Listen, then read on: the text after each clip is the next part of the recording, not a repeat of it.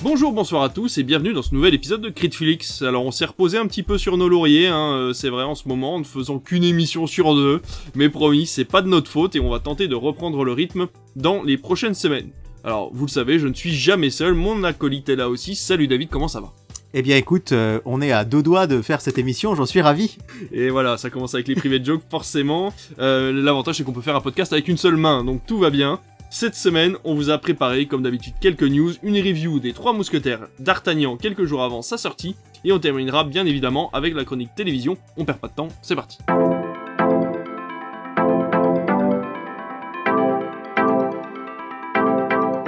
Alors avant de commencer ces news, on voulait faire un hommage à deux personnalités du petit et du grand écran qui viennent de nous quitter. Tout d'abord, Lance Reddick, euh, qui jouait le concierge dans la saga John Wick, ou encore le chef de section dans la série Fringe, qui est décédé à l'âge de 60 ans de mort naturelle, et c'est avec beaucoup de tristesse que l'on a appris également le décès de Marion Gamme, qui jouait Huguette dans Scène de ménage, mais qui a également eu son heure de gloire dans les années 70-80 à la télévision. Euh, mon cher David, est-ce que ces deux personnages ont marqué euh, ton, petit et ton grand écran? Oui, bien sûr, tous les deux à des degrés différents, mais c'est vrai que pour la disparition de Lance Reddick, de Reddick, euh, on est tous un peu sous le choc parce qu'il était relativement jeune, 60 ans, qu'il avait tweeté euh, quelques jours, heures avant son décès, euh, qui est euh, survenu de manière brutale, et c'est vrai que c'était un visage connu, même si moi qui... Ça faisait partie des acteurs où j'avais besoin de taper son nom dans Wikipédia pour me rappeler ce qu'il avait fait, parce que je me suis dit oui, je connais son visage, et je l'avais vu notamment dans Fringe, où tu l'as dit, il avait joué un rôle assez important, et puis bah, Marion Gamme,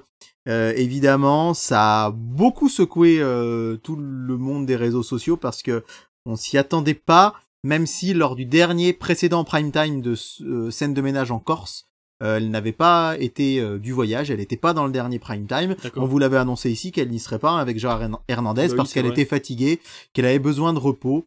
Et c'est vrai que malheureusement, euh, même si euh, 84 ans c'est un âge tout à fait respectable, eh bien c'est ça a pris de court tous les Français parce que je pense que Scène de ménage, n'oublions pas que c'est une série extrêmement populaire qui Ouais. fait des millions de, spectateurs tous les soirs depuis 2009. C'est pas une euh, série toute neuve et du coup euh, les gens sont vraiment très très habitués à tous ces couples à les voir dans leur télé et c'est presque venu des membres de la famille on va dire par procuration d'autant que le, couple Huguette et Raymond hein, Gérard Hernandez et Marion Gamme était sans doute le plus populaire ça on l'entendait dire très souvent je l'entendais encore à la radio ce matin. C'est vrai que le- les phrases que de, papy et mamie c'était peut-être un peu plus drôle un peu plus ils étaient touchants en même temps. Et euh, M6 r- rendra hommage ou a rendu hommage, ça dépend quand est-ce que vous écoutez cette émission, euh, ce mardi 28 mars avec un prime time spécial, euh, hommage à Marion Gamme. Et alors évidemment, quid de Gérard Hernandez, il a 90 ans, euh, il est plutôt en forme, mais euh, il n'a plus euh, son binôme, donc on imagine que ben il va quitter lui aussi scène de ménage du coup, à moins qu'on le retrouve avec quelqu'un d'autre, mais ça m'étonnerait. Donc euh, ça va être, je pense aussi pour M6, là on entre dans les outre les considérations humaines et l'hommage à Marion Gamme, un point d'interrogation pour M6, son couple le plus populaire de facto disparaît dans sa série. Euh, on sait que Didier Bénureau et Fanny Contenson sont revenus en début d'année, enfin sont apparus en début d'année. Ça marche plutôt bien, même s'il y a encore quelques critiques à droite à gauche. Donc est-ce qu'on aura un autre couple de personnes âgées? Est-ce qu'on va continuer avec les rediffusions du et Raymond ad vitam aeternam? Ou est-ce qu'on mettra Gérard Hernandez peut-être avec quelqu'un d'autre, ce qui m'étonnerait en tout cas beaucoup? Mais c'est un point d'interrogation pour M6 avec cette, disparition de Marion Gamme. Dans les autres euh, annonces de la semaine, c'est une breaking news hein, à l'heure où on vous parle, mais c'est peut-être plus très frais euh, à l'heure où vous nous écoutez, mais Jonathan Majors, le grand méchant Kang dans l'univers Marvel, et l'adversaire de Creed dans Creed 3, euh, vient d'être arrêté pour une altercation avec une femme euh, il y a quelques jours. De ce qu'on en sait de l'affaire, euh, il y a eu blessure pour cette femme, euh, blessure légère, donc qui a porté plainte, la police est arrivée. Une, une arrestation a été obligatoire, ça a été celle de Jonathan Major, les euh, avocats de Major sont plutôt confiants, annonçant qu'ils ont des preuves, annonçant que lui est complètement innocent et que c'est une malheureusement une femme qui était perturbée suite à un problème médical, qui et c'est pour ça qu'il y a eu une altercation. On attend de plus amples informations, mais en tout cas c'est vrai que ça tombe à un moment forcément euh, charnière pour lui qui commence un nouveau rôle dans Creed s'il y a une suite à Creed et forcément le grand Kang de l'univers Marvel qui est ce grand méchant qui est censé s'étendre sur 10 ans. Alors que va faire Marvel, que va faire Disney? À mon avis, ils vont surtout attendre le, euh, le verdict face à cette arrestation, mais en tout cas, on vous en dira plus dès qu'on en saura plus. Comme on le dit souvent dans ce genre d'affaires, il est urgent d'attendre. Parce que effectivement, on a vu tout de suite euh, la défense de Jonathan, de Jonathan Majors, euh, on va dire, euh, nous sauter au cou en disant tout de suite attention, c'est une femme qui était perturbée, ta ta ta Mm. ta. On sait que dans ce genre d'affaires avec des avocats hyper fortunés, on est tout de suite très très vite à l'offensive. Donc il va falloir vraiment démêler le vrai du faux. Ce qui est vrai, c'est que si euh, vraiment Jonathan Majors a été violent euh, physiquement, volontairement avec une femme, ça peut aller très loin. Et puis on sait que euh, la politique euh, de Marvel, Disney, comme de plus grandes compagnies, on va dire les grands majors américains depuis l'affaire MeToo, c'est vraiment la tolérance zéro. Oui. Donc on l'a vu, hein, notamment avec Johnny Depp qui a été euh, enlevé, souvenez-vous des Animaux Fantastiques, hein, remplacé par Matt Mikkelsen Mm. dans le rôle de Grindelwald. On l'a vu à- pour tout un tas d'autres personnages. Je pense à Kevin Spacey dans le film de Ridley Scott, hein, qui Tout avait été remplacé euh, également. Et là, bah, c'est vrai que ça tomberait mal pour Marvel puisque il vient tout juste de devenir Kang. On l'a dit, c'est prévu pour durer très longtemps. Et dans Creed 3, sans spoiler la fin, on sent bien que ça peut être un personnage qui pourrait tout à fait continuer euh, euh, de vivre dans la saga. Donc, affaire à suivre. Mais c'est vrai que si les faits devaient être avérés, qu'il devait, euh, je sais pas, faire de la prison, qu'il y ait un procès, etc., ça pourrait euh, vraiment être une grosse épine dans le pied de Marvel et de Disney. Bah écoute, on va continuer avec Marvel et Disney, enfin plutôt avec Disney, hein, de toute façon. Tu vas nous parler de ta news à toi et tu vas nous parler d'Avatar numéro 3 qui finalement serait sur Disney+. Alors, c'est une information qui n'en est pas vraiment une, c'est plus une rumeur, c'est une déduction en tout cas de Jeff Snyder, un journaliste américain. Euh, il y a quelques semaines, on vous en avait parlé quand on avait fait notre petite review euh, d'Avatar 2, enfin en début d'année, on vous avait dit que Avatar 3 était tourné et qu'actuellement il durait 9 heures. 9 heures c'est extrêmement long, vous vous en doutez, il sortira pas tel quel en salle, mais euh, James Cameron avait dit que pour l'instant il y en avait pour 9 heures. Et la révélation qui a été faite, c'est que les effets spéciaux des 9 heures ont été réalisés, peaufinés complètement jusqu'au bout, ce qui est assez surprenant puisqu'en Ouais. général, hein, on va dire qu'il y a quand même un pré-montage avec les scènes qu'on imagine garder dans le film, on balance le reste et à la fin il y a le montage final, mais là les effets spéciaux ont été complètement, complètement aboutis sur ces 9 heures et donc euh, Jeff Snyder, ce journaliste américain, euh, tweetait vous vous souvenez quand je vous ai dit que James Cameron avait un montage de 9 heures d'Avatar 3 et qu'il insistait pour que les effets spéciaux soient faits? J'entends dire avec insistance que cette version pourrait sortir sur Disney+, sous forme de, sorte de série limitée après la sortie en salle du montage cinéma. C'est-à-dire qu'on pourrait avoir Avatar 3 en salle, et alors chez nous, quid de la chronologie des médias hein Est-ce que ce serait tout de suite après Eh ou pas? on pourrait avoir en fait le film version longue en sous forme de série sur Disney+. Et je pense que c'est la porte ouverte à tout un tas d'autres films qui feraient la même chose, puisque on imagine, on sait la puissance d'Avatar, hein, le 2, Ouais. euh, on rappelle que ça a été un succès planétaire tout comme le premier. Donc on imagine que les gens super fans du 3, il suffirait que avant le film, il y ait un petit carton, une petite bande-annonce de Disney+ disant euh, si le film vous a plu, découvrez la version complète sur vos plateformes, sur la plateforme Disney+. Et alors là, ce serait un petit peu la porte ouverte à tout, hein, puisqu'on aurait des films en kit entre guillemets, oui, c'est euh, ça. une partie du film là et une version longue sur Disney+. Encore une fois, rien n'est confirmé, mais on semblerait quand même que ça tende vers ça et ce serait pas illogique parce qu'on voit pas pourquoi euh, Disney aurait dépensé euh, des centaines de milliers voire des millions de dollars en effets spéciaux pour au final que ce soit balancé alors que c'est jamais le cas pour le reste. On vous rappelle que dans Avatar 3, euh, ce sera plus Jake Sully qui sera le narrateur, mais l'un de ses fils, Locke, euh, joué par Brian Dalton, et on sait aussi qu'il mettra en scène donc de nouveau les navis, mais cette fois-ci contre le peuple des cendres, euh, et ce sera donc euh, une sortie prévue actuellement en salle pour le 18 décembre 2024, attention, c'est pas cette année, c'est l'année prochaine, et qui sait, peut-être une sortie série sur Disney+, par la suite. C'est vrai que c'est fou parce qu'on se dit que finalement, si ça en est une série, le numéro de visa ne sera pas le même. Donc comme tu dis, en fait, la chronologie des médias n'aurait aucune incidence sur la sortie cinéma et sur la sortie, à moins que le CNC Mm. fasse le haut là en disant, bah non, écoutez, ce sont les mêmes médias mais rallongés, vous n'avez Ouais. pas le droit. C'est vrai que c'est quand même, ça, là pour le coup, c'est un dossier très compliqué. Ben, je pense que ça peut être un dossier super chaud. Ouais. Euh, je pense effectivement que le CNC euh, risquerait euh, de, de sortir les griffes et de, sûr. et, et de l'interdire parce que ça pourrait faire jurisprudence. Hein. Ah oui, On oui. pourrait avoir ça sur tout un tas de films finalement. Tout à fait. Et, Et, vous euh, avez une version longue, en fait, le visa est différent et, et- tu te sépares en quatre.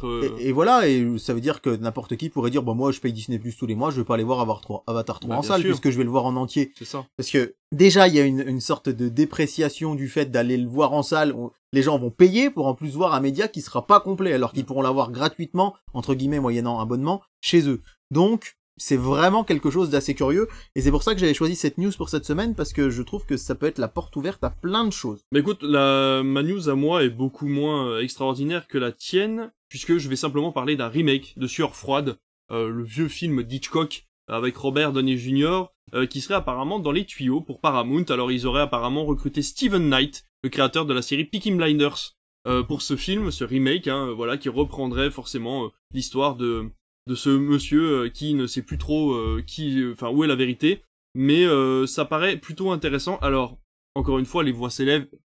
Y a-t-il besoin de remaker un Hitchcock? Alors effectivement, Gus Van Sant l'avait fait il y a quelques temps euh, avec le film Psychose, Mhm. euh, qui forcément était une expérience assez particulière. C'était une reprise plan par plan, légèrement plus moderne, un petit peu plus crue, mais euh, ça n'en était pas une œuvre euh, forcément euh, complètement différente. Là, apparemment, le remake serait quelque chose de complètement différent. Les gens vont forcément le comparer avec Hitchcock. Est-ce que ça vaut le coup Peut-être pour les nouvelles générations d'essayer de voir justement un film avec Robert Downey Jr. qui a été l'icône Iron Man pendant des années et ça les emmènerait peut-être vers Hitchcock pour une raison ou pour une autre comme on écoute maintenant euh, les reprises de chansons qui emmènent vers les vieux chanteurs. Donc euh, voilà, c'était une news très courte. Euh, on vous tient au courant de cette sortie-là, mais j'ai trouvé ça plutôt intéressant parce que c'est rare de voir des remakes Mm. de films de Hitchcock. On voit autant on voit des adaptations euh, de Stephen King dans tous les sens, autant euh, Hitchcock, c'est vrai que c'est assez rare de voir ces films repris. Euh, peut-être au niveau des droits aussi, peut-être que Hitchcock a énormément de, de blocages au niveau des... la famille d'Hitchcock a beaucoup de blocages peut-être au niveau des films, peut-être que tout simplement c'est pas nécessaire. Mhm.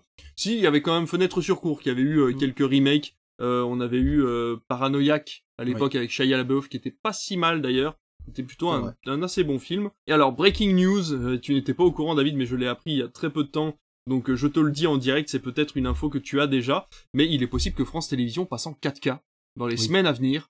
Euh, Effectivement. parce que, euh, alors, c'est à l'état de on dit. Sur Twitter, euh, un homme a repéré des appels d'offres plutôt intéressantes qui apparemment appelleraient euh, France Télévisions à trouver des personnes qui pourraient passer la chaîne en 4K, notamment pour euh, Paris 2024, donc pour les, Jeux Olympiques, euh, puisqu'il est temps maintenant, euh, TF1 diffuse déjà les matchs de foot en 4K. Donc là, ça serait l'occasion pour les chaînes de France Télévisions de passer sur de la 4K. En tout cas pour le sport, peut-être pour d'autres programmes, à savoir que ça ne fonctionnera pas sur les chaînes de la TNT, il faudra passer par une box et avoir un débit fibré minimum pour pouvoir avoir accès à la 4K. Il faut bien savoir que la plupart de vos programmes, ce que vous regardez à la télévision, ce n'est pas de la vraie 4K. Euh, il n'y a aucun programme, quasiment aucun programme diffusé en vrai 4K, que ce soit avec des box ou avec votre antenne TNT, puisque tout ça c'est ce qu'on appelle de l'upscaling, hein, ça augmente la qualité de l'image, mais ce n'est pas du vrai 4K, la seule façon de voir du vrai 4K, c'est de regarder en Blu-ray, euh, avec votre lecteur Blu-ray 4K, donc euh, voilà. C'est une information qui est quand même relativement importante, ça serait une grosse avancée, puisqu'apparemment on est un des seuls pays d'Europe à ne pas encore avoir sauté le pas. Donc euh, on en attend euh, un petit peu plus de nouvelles, j'espère que ce sera une de tes prochaines chroniques télé. Donc euh, voilà, je trouvais ça intéressant d'en parler. Oui, et puis c'est vrai que le sport, c'est toujours le maître étalon euh, des nouvelles technologies, puisqu'il faut Ça rappeler que... puisqu'il faut rappeler, en étant sérieux, que la HD est arrivée en France pendant la Coupe du Monde 2006, Ouais, tout à fait. euh, via la- les chaînes TF1 HD et Canal Plus HD sur CanalSat, Eh oui, uniquement. ah oui, c'est à l'époque euh, et que là effectivement la 4K on a des chaînes vous pouvez avoir la 4K via Canal Canal en 4K sur certains programmes et euh, effectivement sur TF1 même si encore une fois vous allez pas regarder les Jeux Olympiques en Blu-ray mais qu'on rappelle que même pour la qualité simple d'un film un Blu-ray et un Blu-ray 4K ce sera toujours mieux que ce que vous voyez à la télé ou sur vos plateformes et ça je pense qu'on n'aura pas fini de vous le dire peut-être qu'un jour ça mériterait un sujet hein, de reparler du. De, de l'état des lieux euh, du format physique en France, d'autant que la FNAC a lancé un nouveau concept là maintenant, c'est euh, un concept de précommande de Blu-ray. C'est-à-dire qu'il y a une quarantaine de titres qui ont été annoncés sur le site fnac.com le 24 mars. Il y a jusqu'au 24 mai pour les précommander, et s'ils ont assez de précommandes, le film sort, s'ils n'en ont pas assez, il ne sort pas. Alors c'est pas sur des films récents, c'est sur des reprises de films. hein. J'ai en tête parce que moi j'ai précommandé Contact de Robert Zemeckis par exemple.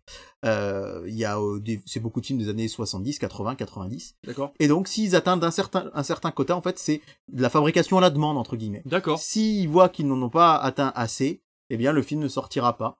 Alors c'est vrai que c'est un concept qui peut être intéressant parce que ça pousse les gens à commander, Ouais. mais ça montre quand même qu'effectivement on n'est plus du tout euh, à ce qu'on a pu connaître à l'apogée du DVD entre les années 2005 et 2013-14 où en fait tout et n'importe quoi au claquet des doigts, c'était la seule manière, il n'y avait pas de replay, il n'y avait pas de plateforme, et là on voit bien que le format euh, physique se révolutionne un peu, même si on est bien loin de ta news de départ, mais quand même, euh, c'est une info qui me paraissait euh, comme ça importante à vous lâcher un peu Ouais. par hasard. Complètement. Non, mais on en reparlera effectivement. C'est bien de revenir sur ces sujets-là parce que l'évolution se fait en permanence. Et c'est vrai qu'il y a encore eu euh, le sujet ressorti il y a peu de temps sur le niveau de compression, même en 4K, de certaines plateformes euh, qui ne vous permettent pas de voir vos programmes comme vous devriez les voir euh, si vous passiez, passiez par un Blu-ray. Euh, on en a fini de nos news et on va passer tout de suite à notre sujet principal qui est la review de Les Trois Mousquetaires d'Artagnan.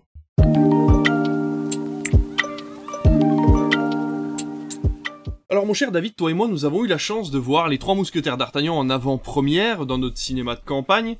Il faut savoir que le film sort le 5 avril, donc euh, à l'heure où vous nous écoutez, normalement le film n'est pas encore sorti, donc on se donne la chance et on vous donne euh, la possibilité d'écouter notre avis sur ce film euh, pour que nous, voilà, pour que vous puissiez aller euh, ou pas le voir. On espère dans tous les cas que vous irez le voir. Là, on est sur un avis totalement subjectif, toi et moi, et il faut aller vous faire votre propre avis dans tous les cas, mais c'est bien d'avoir voilà une première impression, je pense, pour savoir dans quel état vous allez arriver dans la salle de cinéma si vous allez voir ce film-là. Film à gros gros budget, film en deux parties. Première partie ce 5 avril, deuxième partie au mois de décembre, ce qu'on appelle un diptyque.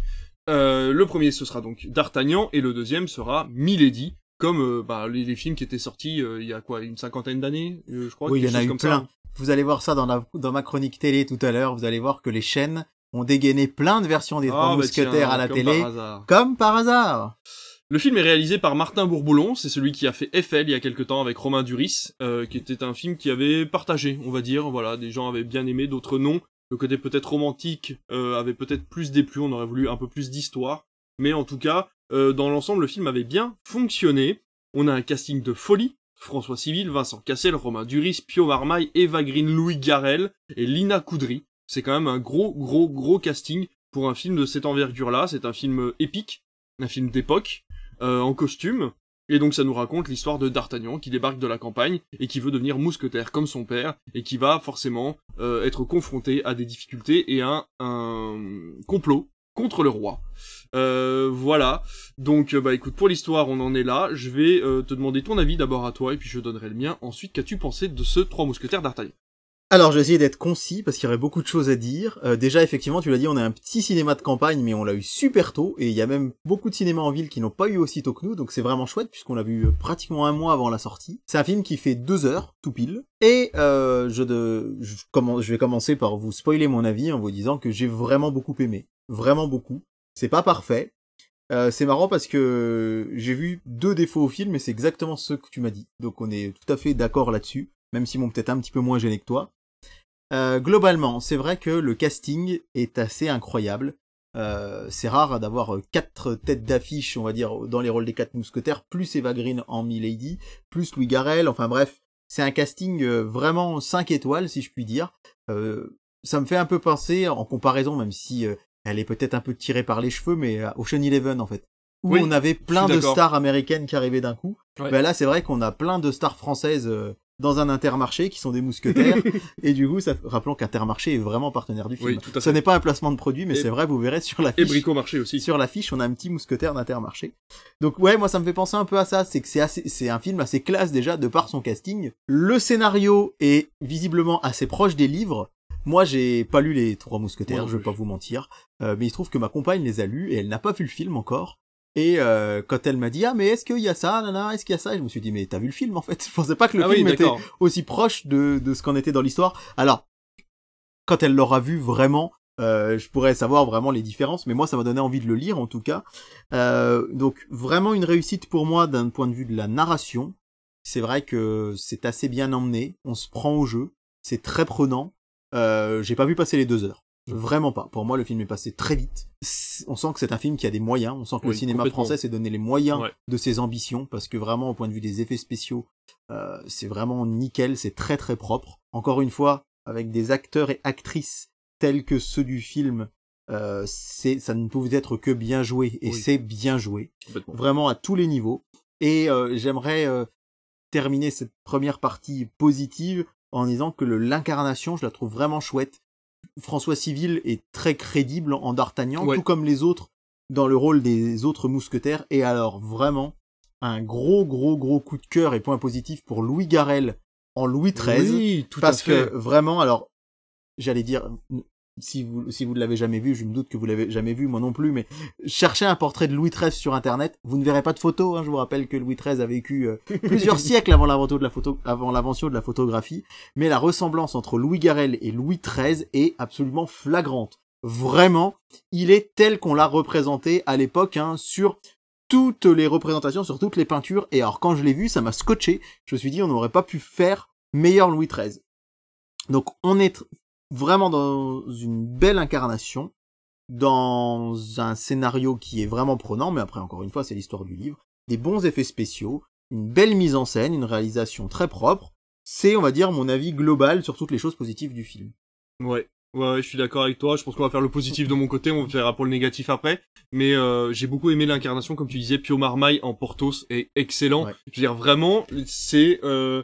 Alors maintenant qu'on voit leur visage, on se dit on peut pas voir autrement, mais c'est vrai que ces acteurs-là ont été choisis pour ce qu'ils incarnent en tant que personne dans la vraie vie en fait. Comment on les voit en tant qu'acteurs? Je dire, voilà, Vincent Cassel qui joue euh, Athos, c'était vraiment euh, cette, euh, cette personnalité-là. Romain Duris avec cet Aramis un petit peu, un petit peu volage qui va voir un peu partout, etc. C'est comme ça qu'on voit Romain Duris. Donc voilà. Et pareil pour François Civil qui est un acteur très prometteur en fait, qui, qui monte, qui n'arrête pas de monter. Ce D'Artagnan finalement qui arrive, qui était inconnu et qui va se faire connaître à travers ces trois acteurs qui et ces trois personnages qui le sont déjà pour la France. Donc vraiment, c'est très très bon à ce niveau-là.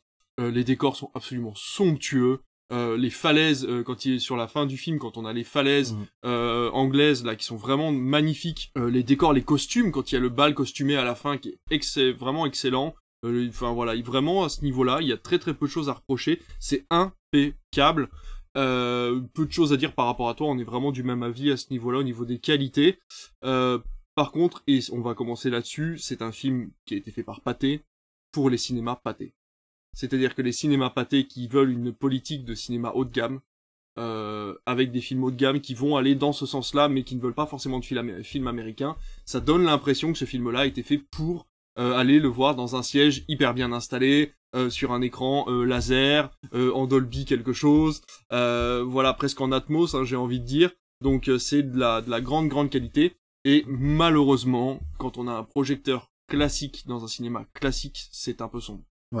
C'est un peu sombre, la première séquence, par exemple avec D'Artagnan qui débarque au milieu d'une cour, il fait nuit, il y a très peu de luminosité, on n'y voit pas grand chose. Est-ce que c'est une volonté de Bourboulon ou pas? Je ne sais pas, mais en tout cas c'est vrai que ça nous, ça nous perd un peu dans l'action, euh, parce que malheureusement euh, bah, on n'y voit pas grand chose. Donc J'espère avoir la chance, peut-être, d'aller revoir le film dans une salle euh, un petit peu plus moderne, on va dire, au niveau de son projecteur, avec peut-être un projecteur laser ou quelque chose d'un petit peu plus lumineux, qui permettrait de comparer les deux. Mais j'ai vraiment l'impression, et je le vois de plus en plus souvent, j'ai eu ce problème avec Ant-Man aussi, où je trouvais que le film était relativement sombre. Alors, il y a énormément de couleurs dans Ant-Man, donc on n'a pas cette impression-là, mais le film est sombre. Il y a beaucoup de, de couleurs ternes, en fait, euh, aussi. Et, du coup on se perd un peu je trouve dans l'action quand c'est trop sombre comme ça. Et j'ai l'impression presque que les, les tables de montage ne sont plus adaptées au projecteur. Tu vois ce que je veux dire quand on travaille notre film en, avec un super écran forcément très lumineux on se rend pas forcément compte que dans une salle de cinéma avec une lampe xénon qui a quelques heures bah la luminosité va baisser un peu. Donc c'est vrai que c'était le premier défaut qu'on pouvait lui trouver encore une fois, c'est pas des défauts qui sont gênants. Le film reste épique et reste très agréable à regarder. Après, il y a une certaine, euh, comment dirais-je, d'un point de vue de la photographie, il y a une certaine cohérence, puisque le film est globalement assez sombre, assez terne. Hein. Il y a, y a pas de couleur flashy, on est, on est dans plusieurs teintes de gris, de noir, de sombre. Donc effectivement, moi j'ai pas ton expertise technique euh, sur les salles de cinéma, mais d'une manière générale, je me suis dit voilà, on peut pas enlever ce côté euh, bah, cette cohérence qui fait que de bout en bout le film est fidèle à lui-même. Ça m'a pas gêné vraiment, mm, mm. mais c'est avec le recul quand tu m'as dit que tu avais trouvé ça un peu sombre, je me suis dit oui peut-être effectivement que c'était un peu sombre, mais globalement ça, je trouve que ça colle plutôt bien à l'ambiance du film. Oui complètement, ça colle plutôt bien. C'est euh, ce pari euh, un peu crasseux, euh, on a vraiment cette ambiance un peu un peu glauque en permanence et euh, voilà la pauvreté enfin pas ouais oui parce que même même le, château du roi est quand même assez euh, assez terne en fait oui voilà la manière volonté dont, euh, dans, le Louvre est filmé hein, rappelons que c'était pas Versailles encore à l'époque hein. donc on sent qu'il y a des, des scènes en extérieur beaucoup de scènes ont été tournées au Louvre quand même mm. après j'imagine qu'avec des effets spéciaux ça a pu s'arranger mais on sent vraiment qu'il y a eu un gros de gros moyens euh, mis là-dedans. Et effectivement, le, petit point négatif que je lui mettrais moi également, comme tu me l'as dit toi aussi, c'est sur les combats à l'épée, qui sont un chouïa brouillon, je trouve. C'est pas hyper épique, c'est on sent que c'est chorégraphié, Ouais. mais pas super bien. Enfin, c'est difficile à dire. Et surtout, je je suis pas chorégraphe et je me dis, c'est honteux de dire ça parce que le chorégraphe qui a fait ça, il, il- il doit quand même être très bon. Mais j'ai trouvé que, est-ce que ça vient du, du côté chorégraphie ou de la réalisation? Mais les scènes de combat à l'épée auraient pu être plus épiques. Mais j'insiste encore sur une fait, sur le fait que pour moi, ce sont deux tout petits défauts pour vraiment un Ouais. film qui est super bien et bourré de qualité. Mais si je devais rajouter un petit défaut, ce serait celui-ci. On, on s'est fait la réflexion là, il y a pas longtemps avec un, un autre ami où on parlait de John Wick. Euh, John Wick 3 là que j'ai vu il y a pas longtemps, John Wick 4 qui vient de sortir. Malheureusement, euh, ma théorie se joue surtout au niveau des cascades et des assurances. On ne peut pas aller trop loin euh, dans un combat, dans le réalisme d'un combat, parce que s'il y a danger. Je pense qu'il y a quelque chose comme ça, donc effectivement la façon de filmer va être très importante pour que quelque chose de faux passe pour quelque chose de réaliste. Et euh, Bourboulon a choisi le faux plan séquence. Donc on voit que c'est une caméra qui Mm. se balade sans coupure entre guillemets. On voit qu'il y a quelques coupures quand on a l'œil, mais c'est vrai que voilà, il a décidé de faire des combats qui étaient assez peu coupés. La scène dans la forêt là, Mhm. où ils se battent tous les quatre, c'est un Ouais. petit peu un plan séquence qui a été recoupé quand il passe entre deux arbres, des choses comme ça, mais ça se voit pas vraiment quand on est. euh, moi, c'est parce que j'aime bien euh, prendre mon temps à regarder les images, mais quand on est un spectateur lambda, euh, je veux dire, personne n'a remarqué la différence. Et euh, dans John Wick, c'est pareil. En fait, on a l'impression que c'est presque faux. Les seuls films qui paraissent à peu près réalistes à ce niveau-là sont les films qui sont euh, plutôt euh, soit japonais, soit euh, indonésiens. Euh, tous ces films d'Asie du Sud-Est, en fait, euh, d'action comme The Raid ou The Raid 2, où là les combats sont très bien chorégraphiés, parce qu'il n'y a pas, euh, il y a peut-être moins peur au niveau des assurances. Je sais pas comment ça se passe, mais en tout cas, je trouve que les, les, les pays asiatiques ont plus de qualité à ce niveau-là, au niveau des combats. Ça paraît même à Marvel, vous regardez un Marvel, un combat de Marvel Mhm. maintenant paraît beaucoup moins réaliste, je trouve que euh, que des films de combat par exemple. Mais euh, voilà, encore une fois, comme tu disais, c'est un tout petit défaut. Des combats dans le film, il y en a pas tant que ça. non, non, non, ça reste un film d'av- d'aventure et d'action, mais euh, ça reste aussi un film d'espionnage. C'est hyper intéressant, je trouve ça hyper intéressant. Encore une fois, moi qui m'y connais pas en histoire, je ne sais pas où sont les faits, où c'est avéré, mais en tout cas, c'est hyper intéressant de voir les conflits entre l'Angleterre et la France, à quel point il y avait des bassesses, Mhm. en fait, entre les ces, ces gens de pouvoir, et à quel point ils pouvaient aller loin juste pour récupérer quelques bouts de territoire, et c'était quand même hyper intéressant. Bah c'est parfait, t'as rebondi exactement sur ce Ah bah voilà. que je voulais dire, tu m'as fait une transition toute rêvée. Euh, c'est vrai que j'aimerais insister sur une chose, c'est que souvent, quand un film est historique, on le prend pour argent comptant en pensant que ce n'est plus une fiction, mais ça reste une fiction. Oui, Euh, je sais que beaucoup de gens ont cru que 1917 était une histoire vraie, par exemple, alors que de Sam Mendes, alors que c'est pas vraiment le cas, voire pas du tout le cas. Et là, effectivement, Les Trois Mousquetaires, il faut rappeler que c'est un roman, euh, que c'est un roman euh, effectivement euh, absolument euh, épique, on va dire, euh, un roman légendaire, mais ça n'en reste, ça n'en reste pas moins une œuvre de fiction. oui. Il y a du vrai et il y a du faux, et notamment sur la relation entre Louis XIII et le cardinal de Richelieu. Je vais pas vous faire un cours d'histoire, mais la maman de Louis XIII, c'était Marie de Médicis. Elle détestait le cardinal Richelieu et elle a passé euh, sa vie à avoir des jeux d'influence pour essayer de faire que son fils n'aime pas le cardinal. Et au final, un jour, eh bien, Louis XIII va la convoquer et euh, va simplement la bannir du royaume, entre guillemets, l'enfermer, l'assigner à résidence, parce qu'il a compris que le cardinal était loin d'être son ennemi, mais son allié, et ils vont finir leur vie tous les deux vraiment main dans la main, euh, avec une, euh, une véritable, je sais pas si le mot amitié c'est le cas, mais on va dire qu'il y avait énormément de respect et une vraie proximité, une vraie ligne commune à eux deux. Comme c'est le cas aussi dans la version roman de euh, d'Alexandre Dumas, euh, on insiste. Alors, faut rappeler que quand ça sort euh, chez Dumas, on est aussi dans une période euh, qui euh, va avoir tendance à beaucoup romancer ce qui s'est passé auparavant.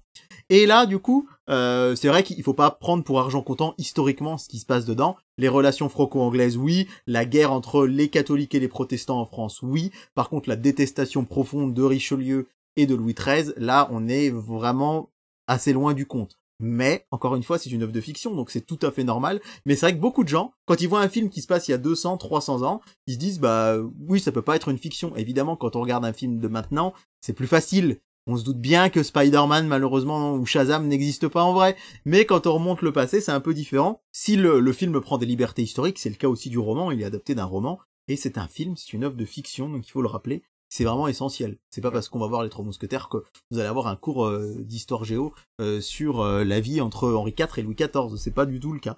Mais c'est euh, suffisamment intéressant peut-être pour donner aux gens envie de s'intéresser à l'histoire et, à- et à cette Ouais. période de l'histoire de France avec ces guerres de religion euh, qui est vraiment assez euh, assez passionnante. En tout cas, pas d'inquiétude si vous ne comptez pas voir le prochain qui sort en décembre, puisque l'histoire se tient d'elle-même. Alors effectivement, il y a des, euh, des axes qui ne sont pas terminés dans le film quand vous arrivez à la fin, mais euh, l'histoire principale se tient d'un bloc. Vous pouvez très bien aller voir les trois mousquetaires d'Artagnan, et quand vous arrivez à la fin du film, ne pas n'avoir aucune obligation à aller voir Milady au mois de décembre. Euh, Il y a une scène post-générique donc euh, voilà, faites attention, ils se sont pris pour Marvel, mais vous avez une scène post-générique, voilà, qui n'est pas très importante, mais voilà, qui a son son petit poids pour la pour pour la suite. Donc euh, n'hésitez pas à rester un petit peu en salle pour au moins voir cette petite scène en plus. Je pense qu'ils ont vraiment euh, la manière dont le film se termine donne vraiment très envie de voir la suite. Surtout quand on est comme moi, qu'on n'a pas lu les romans, mais qu'on se souvient vaguement quand même de l'histoire de quoi ça parle. Donc c'est vraiment assez enthousiasmant, ça donne envie.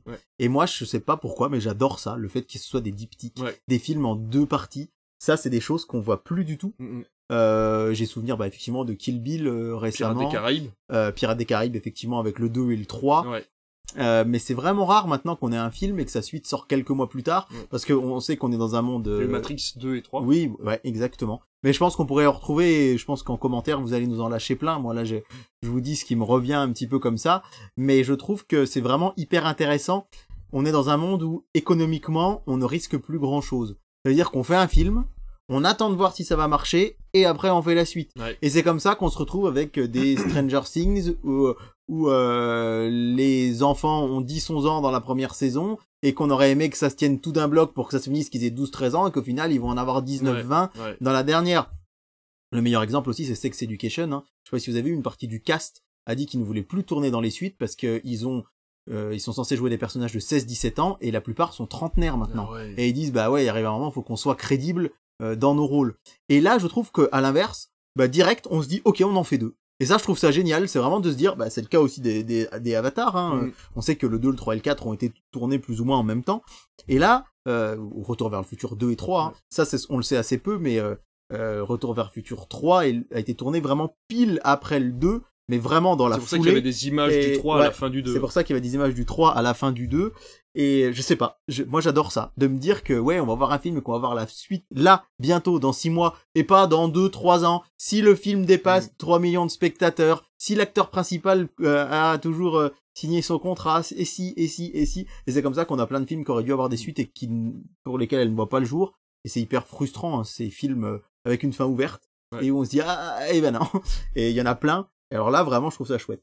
Ouais, c'est clair. Bah, surtout les films pour euh, ces fameux films post de, de, de, livres post-adolescents, tu sais, à la Hunger Games, etc. Il y a eu énormément. On parlait de la cinquième vague, qui était pas très bon hein, de base. Le film était pas extraordinaire, mais il avait des suites en livres et qui n'ont jamais vu le jour. Divergent, qui n'a jamais eu son quatrième opus non plus. Donc c'est vrai que tu as énormément d'exemples. Darkest Minds Rebellion. Euh, ouais, qui était, tout à fait, qui, était, plutôt pas mal. Ouais. Chouette, moi, Exactement. bien aimé celui-ci. Je suis d'accord. Mais c'est vrai que dans tous les cas, et donc euh, comme tu le disais, tu, tu, tu, fais bien de le dire, les deux films ont été tournés en même temps. Donc ça veut dire que les, les, les, acteurs sont toujours dans leur personnage. Ils n'ont pas besoin de revenir après d'autres euh, projets, de choses comme ça. On voit que Marvel, les acteurs sont à droite, à gauche pendant un an ou deux, puis ils reviennent dans leur film, puis ils repartent.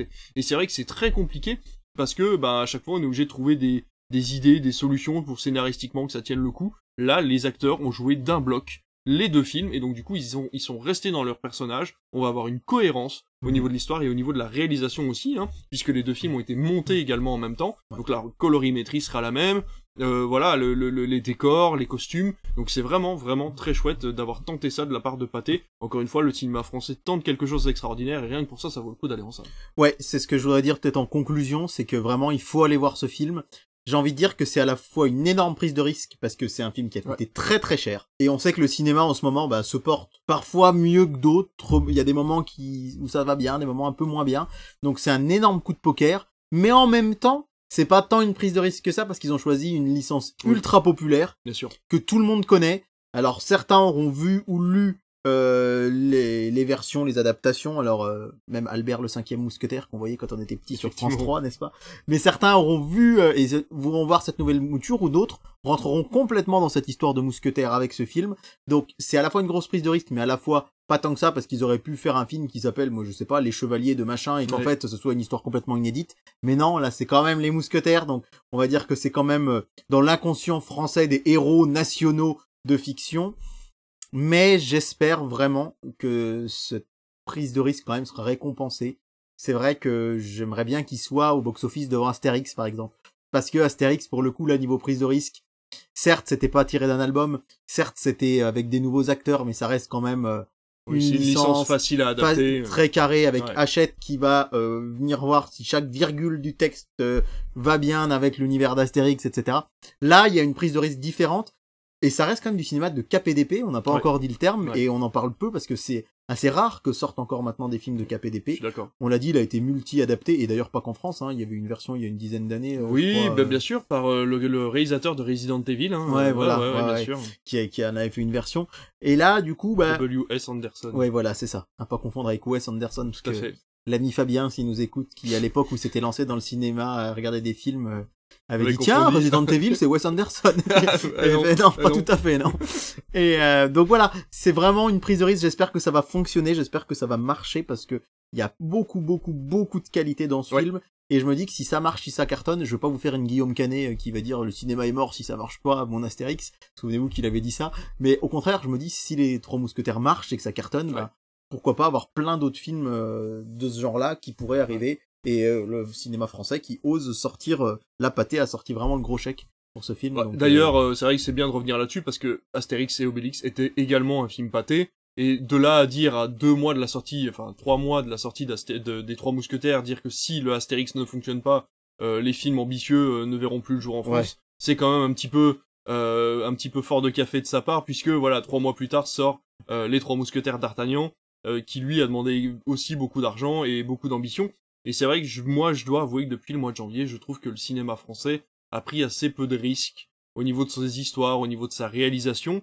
Et là, c'est le premier film français que je vois depuis le début de l'année qui vraiment prend des risques, euh, que ce soit au niveau de son budget ou même au niveau de son histoire. Alors effectivement, euh, Alexandre Dumas c'est connu, Les Trois Mousquetaires c'est connu, mais ça fait quand même pas mal d'années qu'on n'a pas vu de film de KPDP. Ça fait Mhm. pas mal d'années que ce livre-là n'a pas été euh, adapté. On a vu plein plein d'autres films réadaptés euh, ces 10 ou ces 15 dernières années plusieurs fois avec des remakes. Donc je trouve ça euh, vraiment osé et euh, voilà encore une fois il est bourré de qualité alors comme tu le disais au début ce n'est pas parfait aucun film ne l'est de toute façon même Everything Everywhere All At Once n'est n'est pas parfait mais euh, voilà il faut avouer qu'il a énormément de qualité surtout pour du cinéma français qu'on n'arrête pas de répugner depuis Mhm. des années donc euh, vraiment laissez-vous tenter allez voir ce film là et vous serez à mon avis euh, comblé Pour info, juste en quelques chiffres, hein, c'est 27 semaines de tournage consécutifs les deux films. énorme Sachant qu'un film en général c'est 6 à 8 semaines. Donc là, on ça est représente 20 la moitié d'une année Ouais, c'est ça. Avec un, un budget aux alentours des, des 72 millions euh, d'euros. Euh, Sachant que Astérix euh, c'était ouais. 65. Voilà. Voilà. pour vous donner un ordre d'idée. Donc Donc, ça montre vraiment que Pathé euh, investit et on espère que ça va fonctionner. Et moi, je sais que je vais retourner le voir. Parce Ouais. qu'encore une fois, je vous ai dit, euh, la, la demoiselle qui partage ma vie ne l'a pas vu. Elle a très envie de le voir et moi, j'ai très envie de le revoir. Mais Ouais. vraiment. ouais. Et ce sera un, un achat Blu-ray Day One. Parce que euh, il faut soutenir aussi le format physique, on le répète. Euh, J'essaye de le faire régulièrement en achetant des Blu-ray. Et là, euh, apparemment, il y aurait des belles éditions s'ils auraient joué aussi le jeu, euh, point de vue ah Blu-ray. super donc, donc c'est chouette et, et vivement Milady en décembre. Complètement, et moi c'est pareil, je vais aller le revoir parce qu'il manque des bouts, malheureusement je suis sortir de la salle pendant la séance, donc, euh, donc voilà, mais ouais, ouais, ce sera avec grand plaisir que j'irai le revoir. On a fait le tour, et on va tout de suite passer au petit écran, c'est l'heure de ta chronique télévision.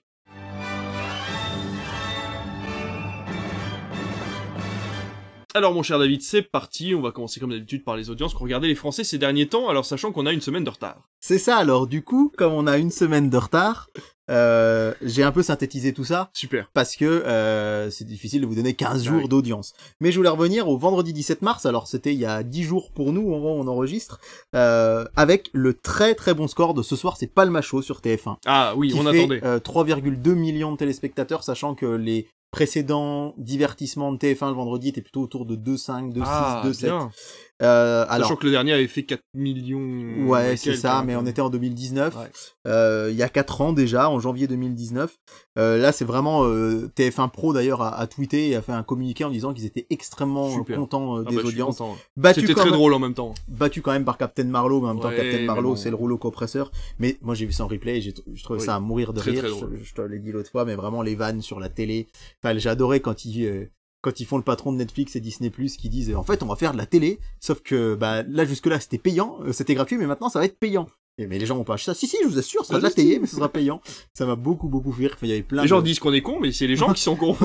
ouais c'est ça. Et c'est c'était vraiment. Enfin moi je les adore. euh, Ouais. et, et Et d'ailleurs, tu parlais de la, du fait que sur Netflix, il devenait trop grand euh, pour la série Stranger Things, et d'ailleurs, le Palmacho s'en moque Oui. dans une euh, Ouais, dans ouais, un ouais. extrait de. Stranger Things justement, une parodie où ils sont très très grands alors qu'ils sont censés avoir 15 ans. C'est ça, oui, c'est très drôle. Et moi, je préfère le Palmacho perso dans ces formats comme ça.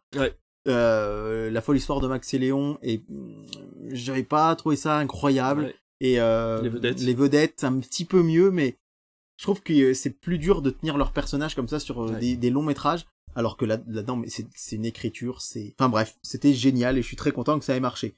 Le lendemain sur Sister, les 12 travaux d'Astérix ont fait 319 000 téléspectateurs. Pourquoi je vous en parle? Parce que euh, on compare forcément avec les Disney des semaines précédentes. Donc c'est dans la si moyenne. ouais. C'est plutôt bien. Et le duel du dimanche soir de dimanche dernier, du 19 mars, est remporté par France 2. Une fois n'est pas coutume, c'est pas toujours le cas, mais là, ça l'a été. Avec la Daronne qui a fait presque 4 millions de téléspectateurs. On peut même dire 4 millions, hein, 3, Mm. 3 994 000.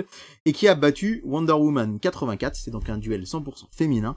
Avec euh, 3 594 000 téléspectateurs. Alors c'est un score très honnête. Ah oui. C'est 600 000 de plus que le premier Wonder Woman euh, la semaine précédente. était en rediff. Mais rappelons que c'était une rediff, Wonder Woman 84 c'est un direct tout DVD, hein, on vous l'a rappelé la dernière fois. Et euh, c'est plutôt correct, hein, puisque c'est beaucoup plus aussi qu'Ant-Man, Ant-Man et la Guêpe qu'on a Oui, eu c'est vrai. récemment. Tout à fait. Et c'est aussi au-dessus euh, d'Avengers euh, Infinity War et Endgame. Non. Alors que euh, on aurait pu croire que euh, Wonder Woman 84 ce serait un peu moins porteur. Est-ce qu'il est pas moins accessible par rapport aux plateformes aussi Alors, il est sans doute moins accessible, il est moins long, Ah Hein, rappelons aussi, que tout 3h30, à fait, 4 ouais. heures de film des dimanches quand le lundi matin faut aller bosser, c'est compliqué. Et puis aussi bah, le fait que les gens sont pas dupes et savent que pour avoir vu Avengers Endgame, dans l'idéal, faut avoir vu les 15 films d'avant. Bien sûr. Wonder Woman 84, que je fais partie des rares personnes à apprécier. euh, On est deux. C'est mieux d'avoir vu le premier, c'est beaucoup mieux même parce qu'il y a cette histoire avec Steve qui revient, mais sinon, ça peut aussi s'apprécier comme un film de super-héros un peu euh, psychédélique comme ça. Donc, en fait, c'est un, c'est vraiment gagnant-gagnant pour France 2 et pour TF1 qui ont Ouais. fait des très bons scores ce soir-là. Et puis un peu après, euh, un homme à la hauteur sur W9 700 000 et un pont trop loin 923 000 sur Arte. D'ailleurs, je savais pas, la Daronne, c'est le même réalisateur que euh, la syndicaliste. D'accord. Voilà. Je Donc pas en fait, c'est pour ça qu'ils ont surfé là-dessus, c'est que c'est le même réal en fait qui travaille de nouveau avec Isabelle Huppert. Un petit mot pour vous dire que ce vendredi 24 mars, pour nous c'était euh, il y a quelques jours seulement, euh, le carton du foot sur TF1 avec 7 millions 8 Oh la vache. pour un match euh, France-Pays-Bas de qualification à l'Euro. Donc c'est un match avec relativement peu d'enjeux. En général, c'est des types de matchs qui font entre 5 et 6 millions. Et là, 7,7. C'est un gros carton. Alors c'est le premier match depuis la Coupe du Monde. Mm. On sait que la Coupe du Monde a été très porteuse avec une équipe de France en finale. Euh, ce soir, alors on enregistre, il y aura Irlande-France. Euh, donc de nouveaux matchs éliminatoires à l'Euro sur TF1. Sur TF1 avec euh, en plus on va dire une sorte de un petit peu de de tension puisque c'est la première fois depuis 2009 que la France va jouer en Irlande. Et rappelons que la dernière fois en Irlande en 2009 c'est Thierry Henry qui avait marqué de la main et en marque Ah. enfin qui avait euh, passé la balle de la main on va dire euh, qui avait permis de marquer. Et à cause de cette main l'Irlande n'avait pas été qualifiée à la Coupe du Monde. Et nous si donc les Irlandais sont hyper revanchards. Ils attendent vraiment, donc, je pense, grosse ambiance. Enfin, vous, vous le savez déjà, sans doute, si vous aimez le foot, puisque le podcast va pas sortir aujourd'hui. Néanmoins, euh, voilà, à voir ce soir sur TF1. On va surtout guetter les chiffres, voir si euh, 7-7, je suis pas sûr que ça fera autant, parce que c'était vendredi. Donc le lendemain, les gens sont plus enclins à regarder la télé. C'était à domicile, on sait Mm. que ça fait toujours un peu plus d'audience. Et les Pays-Bas sont un adversaire un petit peu plus... euh, euh, j'allais dire un petit peu plus qualitatif, un peu plus fort, même s'ils ont perdu 4-0 que l'Irlande, donc à voir. Et du coup, ça a mécaniquement baissé Captain Marlowe à 3,8 millions de téléspectateurs, mais c'était une rediff. Ah ouais, donc, Donc bon. ça reste très bien. Et à noter que si on ajoute euh, le score d'audience de TF1 et de France 2, euh, on est à 54% de part d'audience. Ah la vache. Alors ça, euh, je l'avais remarqué et je l'avais noté sur ma feuille et j'ai entendu que ce matin sur Culture Média ils l'ont dit. Donc je on vous le dis aussi ici, ça veut dire que à deux chaînes ils ont fait plus que les 25 autres et c'est rarissime. bah oui. En général, c'est plutôt pour arriver à 54%, il faut 3, 4, 5 chaînes et là, deux chaînes suffisent à Donc, sur les gens euh, qui étaient devant leur télé, ouais. il y en avait une sur deux qui était qui sur était TF1 soit ou sur sur TF1 France ou sur France 2, C'est énormissime. Et enfin, le duel du dimanche soir qu'on ne vous avait pas annoncé puisqu'on n'était pas là la semaine dernière. Ne manquez pas de mordant, euh, puisque euh, à la première position, Qu'est-ce c'est que c'est que ce jeu de mots? à la première position, c'est donc The Good Criminal euh, avec 4 millions Ah, 100 000 téléspectateurs. Non, c'est mordant par rapport à. Ah oui, d'accord, je croyais que t'allais me citer un film Mais où il y avait du mordant, je m'attendais à un Twilight ou parce un que truc t'as comme eu ça. du mordant mardi ah dernier. oui, d'accord, voilà. ok. C'est The Good Criminal à 4 millions 100 000 téléspectateurs, donc euh, premier, largement premier. Alors c'est un excellent score. C'est pas stratosphérique parce Mm. qu'on n'est pas forcément à des niveaux de films avec Liam Neeson ou Bruce Willis sur des rediffs, mais 4 millions euh, 100 000, euh, ils sont larges leaders. Ah bah. Et à la deuxième place, c'est quand même Miss sur France 2 qui fait 2 millions 7. C'est pas si euh, mal. C'est pas mal du On tout. s'attendait à moins, qu'on hein. avait un petit peu peur Ouais. euh, que ça fonctionne un peu moins bien. Eh bien non, c'est bien euh, eux à la deuxième place, donc 4 millions 1 pour The Good Criminal, 2,6 pour Miss. À la troisième place, c'est Zone Interdite qui fêtait ses 30 ans hier et c'était assez intéressant puisque il y avait le Zone Interdite euh, qui euh, reprenait, euh, on va dire 50 ans d'évolution homme-femme. Donc on voyait plein de, de clichés à l'époque, voir comment ça a évolué. Puis après, on avait le droit à une partie plus documentaire sur euh, euh, les 30 ans de cette émission, dont on rappelle que le générique est chanté par Michel Jonas. Mais. Quand on écoute le zone interdite, zone interdite, bah, c'est lui en fait qui chante. Fou. Il a écrit le générique et il le chante lui-même. C'est génial. Et à l'époque, hein, le credo de d'M6, faut rappeler que euh, c'était de mettre donc zone interdite et capitale face au euh, film euh, du dimanche soir des autres chaînes et que tout le monde les prenait pour des fous et leur slogan c'était la réalité plus forte que la fiction. Pas tout à fait le cas puisque les films les battent quand même Ouais. pratiquement tous les dimanches, mais, Mais c'est un carton ouais. d'audience hein, en alternant zone interdite et capitale. Et puis enfin la ligne rouge sur Arte à la quatrième place, le film de Terrence Malick qui a attiré 880 000 téléspectateurs. C'est pas si mal. Et on se demandera toujours qui fait la voix du Balumba de Culture Ah, ça, c'est vrai. Grand mystère, grand, grand mystère. Bah écoute, on va continuer avec la télé gratuite qui ne l'est pas vraiment puisque TF1 décide d'augmenter ses prix. Mais lesquels? Alors, évidemment, TF1, vous allez me dire, c'est gratuit. Bah oui, c'est gratuit, mais pas MyTF1, sa version, on va dire, sans pub. Hein. Euh, c'est vrai, MyTF1 Max. MyTF1 Max, qui coûte actuellement 2,99 par mois et qui va passer euh, à 4,99 par mois. Donc c'est quand même une augmentation qui n'est pas négligeable. Hein, de, Bon, parce 2 que- euros par mois. euh, oui, c'est ça, c'est-à-dire qu'on se dira c'est 2 euros, mais si on prend, comment dirais-je, si on prend euh, en pourcentage, bah ça on double presque, hein. donc euh, ça passe à, à 4,99 par mois, mais en fait ça va être une redite de salto, entre guillemets, c'est-à-dire qu'on va pouvoir avoir les épisodes, notamment des séries phares, ici tout commence et demain nous appartient, d'ailleurs demain nous appartient, on en parle assez peu, mais la série commence à franchement se casser la gueule point de vue audience, Ah, ça baisse, ça baisse, ça baisse, ça baisse, demain nous appartient. C'est le deuxième, celui de 19h, euh, celui avec les cuistots. non, ça c'est ici tout commence, D'accord, ok, très bien. Demain nous appartient, c'est l'autre. Je sais pas vous dire de quoi ça parle, mais euh, c'était une petite révolution quand ça a été mis à l'antenne, Oui. parce que euh, jusqu'à présent, enfin ça faisait des années que c'était des jeux sur TF1 euh, dans cette case. Et Scoop, hein, TF1 est en train de euh, tester des pilotes de jeux Ah bah qu'il pourrait mettre à la place euh, de Demain nous appartient si jamais ça ne fonctionnait Comme pas. tout ça est un cycle. Ouais, c'est ça. Alors ici tout commence par assez paradoxalement cartonne avant Ouais. euh, sur les cuisiniers là, comme tu disais, peut-être parce que le sujet était peut-être un, peu différent. ouais, Demain peu nous appartient, je pense que c'est- à la plus belle la vie, Ouais, euh, c'est plus euh, voilà, des pérégrinations un peu différentes. Sur France 2, c'est.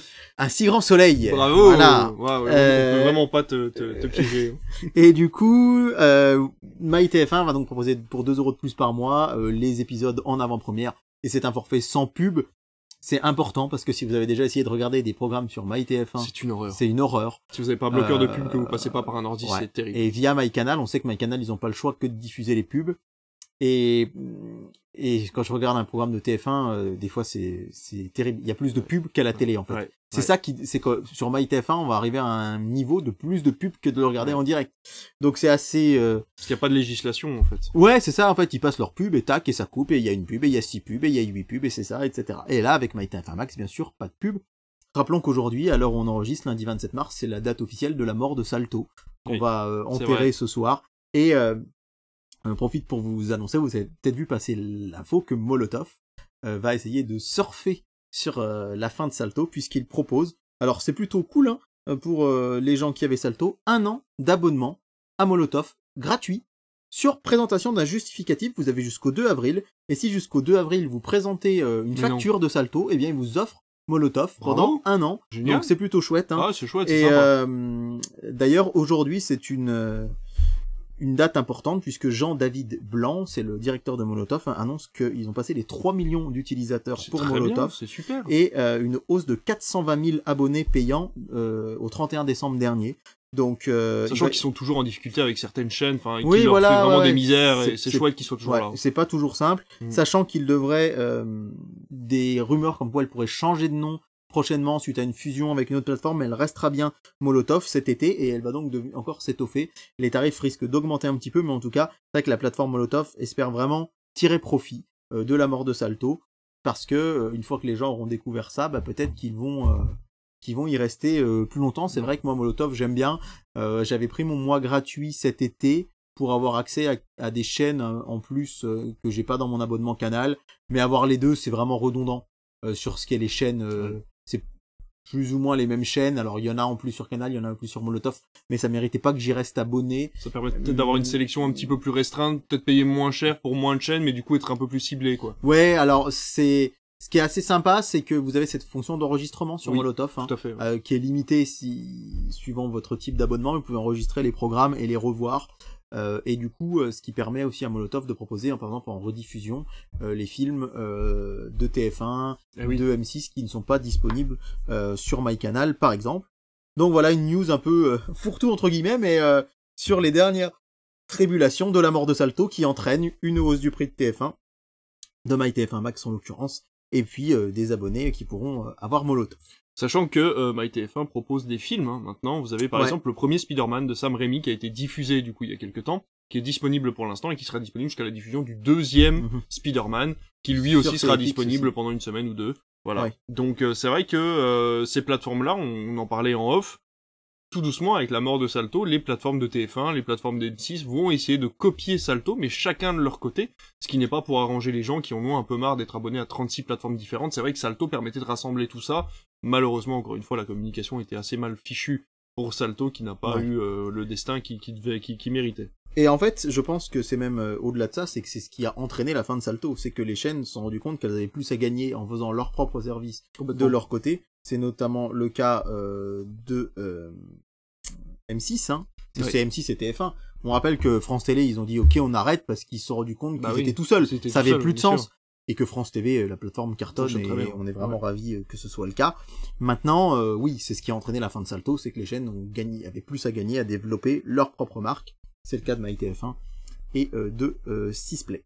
On passe du côté de chez Canal qui va devenir le diffuseur officiel du festival Cannes Série. Ouais, alors le festival de Cannes Cinéma, on sait qu'ils ont perdu les droits Canal hein, au profit euh, de France Télévisions. Mm. D'ailleurs, on avait trouvé la couverture super chouette là, l'an dernier euh, de tout à France fait. Télé. C'est très Mais très celle bien. de Canal était très bien aussi également. Oui. hein. Et euh, à partir du 14 avril, eh bien, il y aura euh, la saison, la sixième édition du Festival international série de Cannes. C'est le même principe que pour le cinéma, des séries en avant-première. Alors, la cérémonie d'ouverture sera sur Canal, évidemment pas les séries. C'est le principe. Et en fait, c'est une cérémonie vraiment, on va dire, euh, internationale qui réunit les plus grands acteurs du marché. Puisque vous n'avez évidemment pas que des séries MyCanal. Hein. Là, je différencie vraiment la plateforme Canal et la chaîne de télé Ouais. Canal+, qui via Canal+, et sa chaîne Canal+, série, on n'oublie pas également, hein, c'est une chaîne de l'offre, euh, va proposer euh, donc de découvrir bah, toute l'actualité série via ce festival. On sait qu'il y aura des grands noms, hein, que c'est d'ailleurs euh, Apple TV qui va faire euh, l'ouverture de ce festival, comme quoi c'est pas forcément Canal qui promouvoit, qui promeut Canal. Et ce sera Camille Chamou qui sera euh, la maîtresse de cérémonie. Et Camille Chamou, c'est une actrice alors qu'évidemment beaucoup ont retenu ces dernières années pour son rôle de Chataléré dans euh, La Flamme et le Flambeau, mais qu'on a vu dans dans tout un tas d'autres films. D'ailleurs, j'avais beaucoup aimé, euh, je l'avais beaucoup aimé dans Premières Vacances avec Jonathan Oui, Cohen, chouette. où ils partent Ouais. tous les deux en Bulgarie en vacances. Alors qu'ils se manière- connaissent pas, c'est ça. Ouais, alors ouais, qu'ils se ça. connaissent pas. Voilà, c'était un film sorti il y a quelques années. Et ben, elle dit euh, que vraiment elle a hâte euh, de pouvoir euh, présenter cette série parce que ce, ce festival parce qu'elle est une grande sérivore et qu'elle va avoir, on va dire, ces temps de, de one woman show devant le public. Donc ça débutera le 14 avril.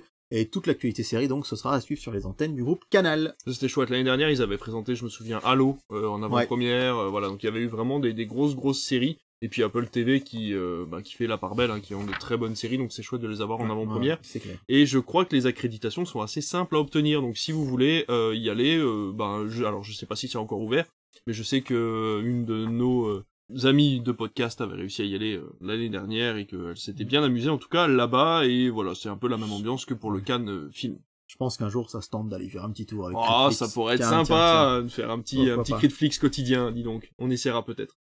Euh, on quitte la télévision, on part sur les radios et plus précisément du côté de Médiamétrie qui répond à quelques critiques. Alors c'est surtout Yannick Cariou qui est le PDG de Médiamétrie qui euh, était pas très content parce que euh, ces dernières semaines on a beaucoup beaucoup critiqué la manière avec laquelle on mesure les audiences radio en France. Rappelez rappelez-vous hein, que la télé en fait c'est via les audiences box, via les audiences euh, des décodeurs que vous avez, enfin notamment euh, via les plateformes, MyCanal par exemple, ou des petits boîtiers médiamétriques, un panel euh, très représentatif de la population française à euh, chez lui, et donc on peut avoir comme ça les audiences. Mais la radio, c'est complètement différent. La radio, en fait, c'est par sondage. C'est-à-dire quand on vous téléphone, un jour, Médiamétrie vous appelle, moi ça a été mon cas en 2017. Médiamétrie vous appelle et vous dit voilà, pendant un mois, il va falloir remplir un fichier, euh, une sorte de fichier Excel en fait, qu'on vous envoie un lien sur la plateforme Médiamétrie en disant j'ai écouté la radio de telle heure à telle heure en faisant telle chose. Donc euh, j'ai écouté de 8 à 9 Europe 1 en allant au boulot, puis j'ai écouté Fusion FM, notre radio locale, en, euh, pendant ma journée de taf parce que je pouvais me le permettre, puis le soir j'ai écouté RTL en rentrant, bref. C'est assez fastidieux parce qu'il faut faire... Moi, ça me prenait bien 20 minutes tous les soirs. Ah oui, quand même. Parce que même quand on est, quand on n'a rien écouté, ça va vous dire, vous n'allez pas taper genre j'ai écouté ça, ça veut dire qu'avez-vous fait de 6 à 9. Ta, ta, ta. Plus précisément, un test de 6 à 7, de 7 à 8. Et après, deuxième partie, 9 à 12. Oh et après, là, 12 ouais. à 15. Et Ouais. 15 à 18. Donc même quand vous regardiez, vous aviez pas écouté la radio de la journée, vous deviez à chaque fois aller dans les sous-parties pour dire que vous n'aviez pas écouté. C'est assez fastidieux. À la fin, il y avait des cadeaux à gagner quand même, et moi je n'ai pas gagné. Ah, mince. Et alors moi, comme je suis passionné de médias, j'ai trouvé ça plutôt hyper intéressant. Mais j'avoue que j'ai été un petit peu déçu parce que c'était des bons d'achat Amazon ou des choses comme ça. Et bref. Et euh, dans une interview au Figaro, donc Yannick Cariou, le président de Médiamétrie, dit euh, qu'il entend un peu partout des voix qui s'élèvent pour dire qu'il faudrait améliorer le système, qui ne serait plus adapté. Mais il défend fermement sa mesure d'une grande qualité, même l'une des plus contrôlées de France.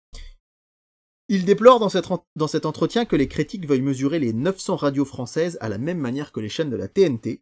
Il dit c'est oublier une réalité économique. hein. Je cite, le marché publicitaire radio fait un peu moins de 700 millions d'euros. Or, en radio, la grande dispersion géographique des stations et la multiplicité des profils sociologiques et des situations de vie obligent à constituer un énorme échantillon pour disposer d'une mesure fiable de la consommation radio. En clair, le marché radio il est beaucoup trop petit euh, et euh, divers pour un investissement aussi coûteux. C'est vrai qu'on va prendre un exemple tout bête chez nous, hein, ici à la frontière entre la Saône-et-Loire et l'Allier, on sait qu'on a une radio locale qui s'appelle Fusion FM et qui cartonne. Mais si dans votre panel vous avez assez peu de gens de Saône-et-Loire et de l'Allier, elle va avoir un score qui risque d'être très bas. Je suis pratiquement sûr que c'est la radio la plus écoutée de par chez nous. Elle a beaucoup, euh, on rend hommage au président de notre cinéma qui a été président de la radio à une époque, mais depuis qu'elle est devenue une radio commerciale et pas associative, elle cartonne, elle s'est étendue dans toute l'Allier et la Saône-et-Loire. Mais ça dépend de votre panel. On rappelle aussi une des failles du système, c'était en 2016, euh, Fun Radio, qui avait demandé aux auditeurs de tricher, qui avait dit si- si Médiamétrie vous appelle, dites que vous nous écoutez tout le temps, toute la journée, etc. Et c'est un fait unique et qui ne s'est jamais revu depuis, c'est que Fun Radio avait été exclu des audiences. Ils avaient eu de facto zéro, donc ce qui avait été catastrophique pour euh, leur, Ah oui. euh, leur marché. Alors, euh, donc, Médiamétrie a lancé en septembre une mesure automatique sur un panel de 5000 personnes qui prend en compte le digital. Donc Yannick Cariou dit que c'est un, utile, c'est un outil très utile qui vient renforcer la mesure traditionnelle. La vraie modernisation de la radio n'a rien à voir avec un match entre mesures déclaratives versus automatisées, ce n'est pas le bon feuilleton. Il faut en réalité unifier une mesure hybride et plus glo- globale de l'audio qui couvre tous les formats, dont les podcasts, hein, qui c'est important de les compter également. Aujourd'hui, près d'un quart de l'audience radio est sur un appareil numérique qui accède à tout l'audio, pas simplement au linéaire. Donc on est sur une mesure qui suit un peu le chemin de la télévision, mais qui en est encore loin. Et c'est vrai qu'on comprend qu'on peut pas euh, évaluer 900 radios comme on fait pour 27 chaînes de télé. Et maintenant, un autre chantier de médiamétrie, ça va être les audiences des plateformes. Puisque les plateformes ne divulguent pas leurs audiences, oui. sauf quand elles sont très bonnes. On Bah oui, dit regardez un peu Oh là euh, là, comme le Seigneur marche. des Anneaux a marché, LOL. comme, euh, comme euh, LOL a marché, comme euh, Stranger Things a marché. Et en fait, euh, du côté de Médiamétrie, eh bien, on dit qu'on va compter les euh, audiences, qu'on le veuille, que les plateformes le veuillent ou non. C'est-à-dire que les plateformes, elles ont leurs chiffres. Il suffirait qu'elles disent, bah ça, ça marche, ça, ça marche pas, ça, ça fait tant de millions. Et comme ils ne le font pas, bah Médiamétrie va s'en charger et va euh, euh, vérifier les gens qui sont sur Netflix, dans ses interviews, dans ses panels. Est-ce que vous avez été sur Netflix? Est-ce que vous avez regardé tel programme pour avoir eu des chiffres d'audience? Donc ça risque d'être assez intéressant également. D'ailleurs, j'ai entendu une interview, si ça vous intéresse, sur l'émission Popcorn, euh, qui est présentée par Domingo, euh, donc euh, quelqu'un qui s'y connaît beaucoup en médiamétrie, qui avait été euh, interviewé, et qui disait qu'en fait, le boîtier, euh, Prime avait commencé à intégrer. C'est Alors, c'est un peu compliqué, j'ai pas tout compris. Mais en gros, le boîtier médiamétrie peut capter un son, un son inaudible en fait, une fréquence, D'accord. euh, qui est produite par le programme. que vous Ouais. êtes en train de regarder, qu'elle soit sur TF1 ou autre chose. Et Prime Video est en train d'inclure cette fréquence à ces programmes, à certains de ces programmes, pour, à l'avenir, autoriser Médiamétrie à lire via le boîtier euh, le programme que regardera la personne. Il faut savoir aussi qu'il y a le temps euh, de choix du programme qui est compté, qui est pris en Bah compte. oui. Parce que sur une télévision, même si vous restez que 3 minutes sur une chaîne, vous êtes resté 3 minutes sur une chaîne et Médiamétrie est au courant. Oui. Quand vous restez dans le menu de Netflix ou le menu de Prime le temps de choisir votre film, vous ne faites rien d'autre, vous ne regardez pas le programme en gros. Ouais. Donc c'est très compliqué de choisir, c'est très compliqué. Il faut bien comprendre que Médiamétrie, ils ont énormément de difficultés pour essayer d'avoir le panel le plus juste possible.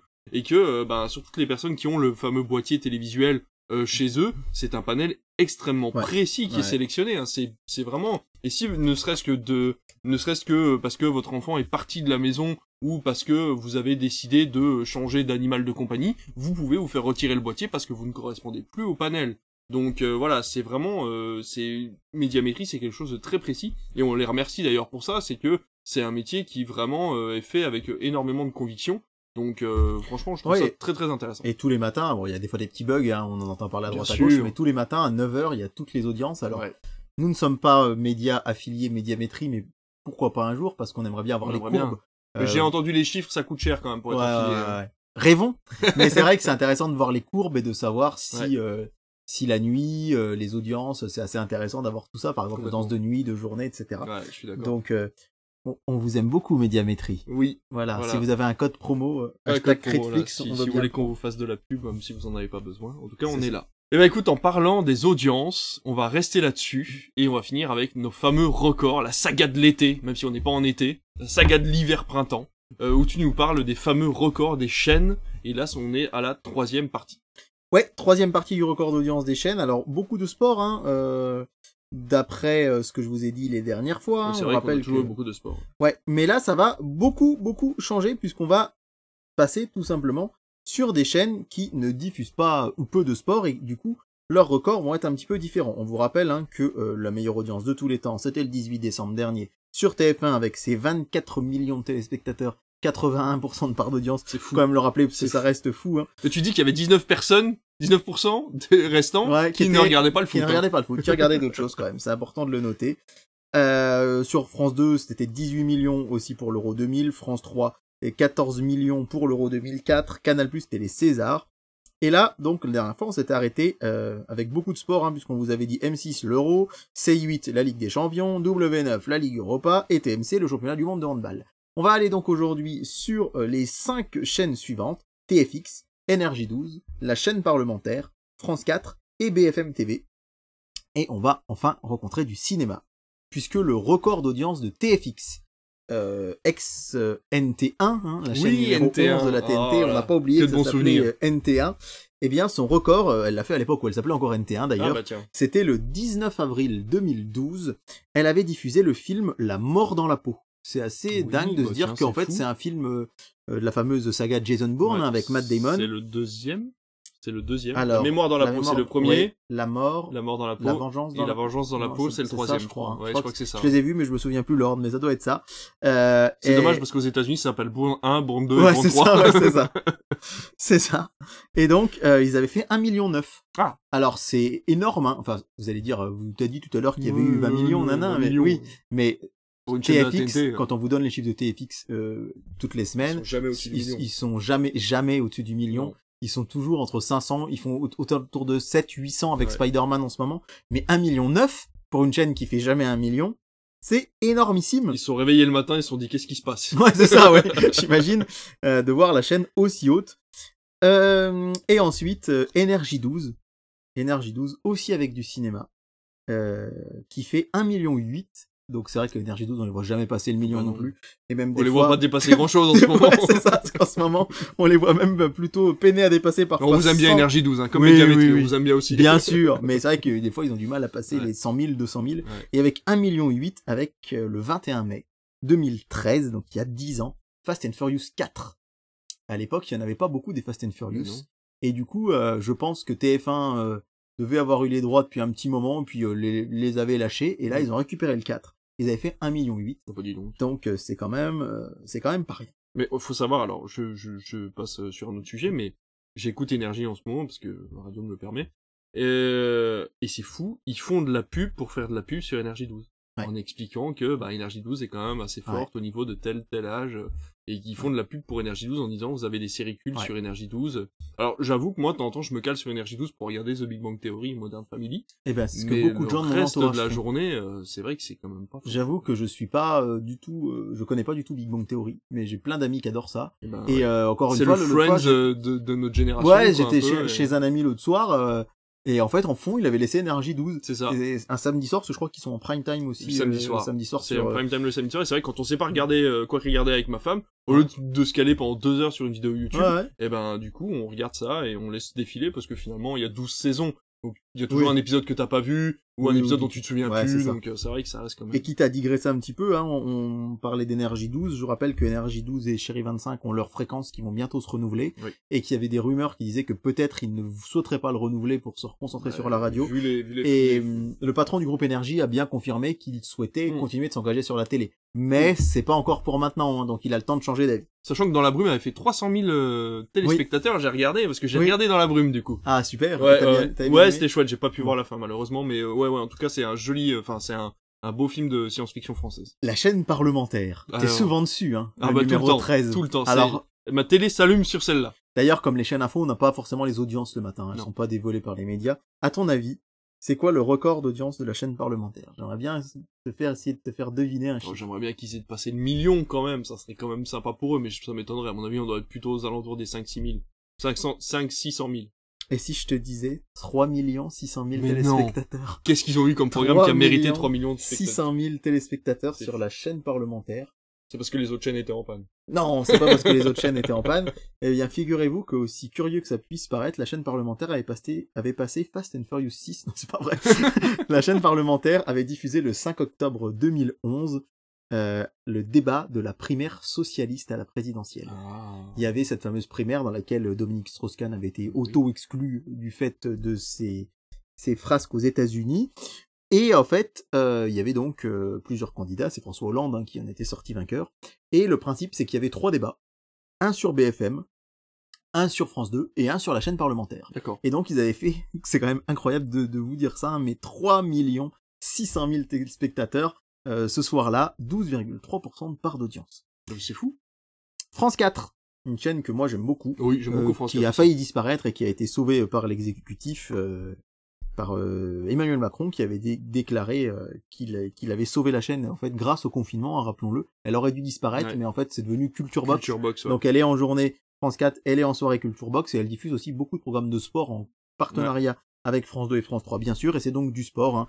Euh, le record d'audience, on est le 8 février 2014 avec euh, l'épreuve de ski acrobatique Oh. euh, des Jeux Olympiques d'hiver de Sochi D'accord. avec 2,3 millions de téléspectateurs. Parce que les Jeux Olympiques, hein, c'est là où le, le curling, euh, le Oui. ski acrobatique font des records d'audience. On les voit pas ou presque le reste de l'année. Enfin, on les voit sur des chaînes câblées, bien sûr. Mais là, euh, gros gros euh, record, un 2 millions 6. Et enfin, sur BFM TV, c'est la dernière chaîne dont on va vous parler aujourd'hui, euh, 5 500 000 téléspectateurs en 2017 pour euh, la présidentielle. Il y avait eu un débat le 4 avril, donc juste avant le premier tour, avec tous les candidats, ou presque, enfin les Oui. 11, 11 candidats à la présidentielle qui avaient été là. Non, non, je crois qu'il y avait tous les candidats. Ils étaient bien 11 en 2017, hein, c'est en 2022 qu'Emmanuel Macron, à l'image de ce qu'il fait avec la réforme des retraites, avait refusé de débattre. tu Ça, pourras le fait. couper ça? Non, non, je le coupe pas. Non, non, non, non, non, non, non. Non, mais j'assume complètement ce que j'en pense. Euh, mais donc, euh, effectivement, il y a eu 5 500 000 téléspectateurs pour ce débat juste avant les élections. La semaine prochaine, on ira faire un tour du côté de CNews, C-Star, Gulli, TF1 Série Film et la chaîne L'équipe. Avant, On s'enfonce, hein. On s'enfonce, là. hein. on s'enfonce, mais on va avoir encore des, des, des scores euh, bien au-delà du million. Ah Bah écoute, j'ai hâte d'entendre cette quatrième partie. Du coup, franchement, Oui. c'est hyper intéressant de voir comment Ouais. les chaînes arrivent à se débrouiller. oui, et parfois, pas se débrouiller du tout. C'est-à-dire que c'est de la, ben, c'est de la c'est chance. ça, c'est que C'est de la chance, en fait. c'est assez surprenant de voir euh, pourquoi TFX fait un million neuf avec oui. euh, La mort dans la peau. C'est ça, tu t'es dit on que les, les autres films devaient pas être Ouais, ouais, ou ouais, qu'il y avait pas de programme de folie, et donc du coup... Oui, oui, gens, alors euh, je, je sais pas à quel jour de la semaine c'était. Alors, est-ce qu'il y avait 27 chaînes aussi à l'époque? C'est ça aussi. Est-ce que moins de euh, chaînes amène forcément... Parce que je sais que France Info, par exemple, t'arrivais plus tard. euh, Euh, on est en avril 2012, donc il n'y avait pas la TNT HD, c'est-à-dire qu'il y avait que 18 chaînes, ça s'arrêtait à Gulli. C'est déjà pas mal. Mais il y avait pas euh, TF1 Série Film, la chaîne L'équipe, Sister qui en fait, Chérie euh, 25. euh, voilà, disperse quand même beaucoup l'audience. Hein. Complètement. Eh ben écoute, on va entamer la dernière partie de notre émission, comme toutes les semaines, avec le programme, ce qui nous attend sur les jours à venir, à partir de samedi. Oui, alors j'ai même un petit peu anticipé, si tu m'en veux pas, si tu vas pas me Mais mettre... fais donc, euh, fais donc, anticipe autant que tu veux. Alors je suis en train de regarder. qu'on est, on est, on est un podcast d'anticipation. Ouais, je suis en train de regarder justement le record de quel jour de la semaine c'était. Le record de TFX, c'était un jeudi soir. Ah bah, Ils ont fait leur million neuf. Euh, j'ai un petit peu anticipé puisque comme on n'était pas là la semaine dernière, je vous ai pas parlé des programmes cette semaine, donc j'ai commencé pour te mettre un petit peu la pression pour le montage. J'ai commencé à mercredi 29 mars. La Donc éventuellement, si jamais tu veux enregistrer, sinon tu pourras me couper au montage sûr, non, non, mais on, de la même manière qu'un chien t'a coupé les doigts. Euh, le mercredi 29 mars, donc, en plus c'est pour toi que j'ai mis le mercredi 29 mars, puisque Energy 12 va diffuser John Wick. Ah, c'est lui on- qui a récupéré les droits, du oui, c'est alors On le- se demandait. Ouais, ouais, c'est c'est Energy 12, donc euh, notre bah, chaîne Très bien. Bah peut-être que je serai devant parce que j'ai jamais vu John Wick, mais première partie de soirée, donc peut-être euh, version censurée. Euh, le premier était peut-être pas moins de 12. Ouais, à vérifier. À vérifier. Et John Wick qui vont affronter les tuches. 3 sur TMC. John Wick contre les tuches. Ouais, alors ça, c'est alors d'ailleurs Jean-Paul Rouve, euh, qui est Jeff Tuche euh, dans le Palmacho en Tipiac là. ah, c- oh là. C'était à C'était mourir de terrible, rire. À mourir de rire. C'était génial. Bref, ça c'était une petite introduction, c'était notre- nos petits hors d'œuvre. Mais euh, je suis content qu'on enregistre quand même cette semaine pour vous parler donc de la semaine en cours parce que le jeudi 30 mars, il va y avoir un truc assez incroyable. Vous savez qu'en général, les deux grosses chaînes de la TNT les plus puissantes, hein, c'est W9 et TMC, elles se font toujours la guerre à coups de film le lundi, à coups de blockbusters qui sont en général des rediffusions de blockbusters de TF1 et d'M6. Et bien là, il y a une soirée 100% inédite. Le hasard a fait que les deux chaînes ont dégainé des films qui ne sont jamais passés à la télé D'accord. inédit en clair. C'est fou. Donc c'est assez fou et surtout l'une en face l'autre. Alors j'ai hâte de vous donner les audiences la semaine prochaine. Ouais, complètement. Sur W9, ce sera The Gentleman. Est-ce que tu te souviens Oui, de c'est ce un Guy Ritchie. Il Un Guy très très bien. Très Avec très bien. euh, Hugh Ouais. Grant. Euh, je l'avais trouvé super. Moi je l'ai vu. C'est vrai que c'est pas assez porteur pour. euh, mais M6. c'est pas assez porteur Ouais. pour M6. Ouais, Ouais, complètement. Mais il est très bien. Franchement, J'aime beaucoup les- conseille. les analyses télé de David. Il est de ben plus voilà, en plus ça me donne encore plus envie de sortir le Non, podcast mais- rapidement pour que les gens regardent le film. Mais ouais, ouais, ouais, c'est vraiment euh, assez intéressant. Il est pas assez porteur pour M6, Mm. mais sur W9, ça peut marcher. Donc à voir. Et face à lui, sur TMC, ce sera un film qui nous a été privé en salle. Euh, je me rappelle que pendant le confinement, avant le confinement, on avait l'affiche dans le hall là-bas dans le fond où on met nos affiches à venir et il n'est jamais sorti. C'est Bloodshot.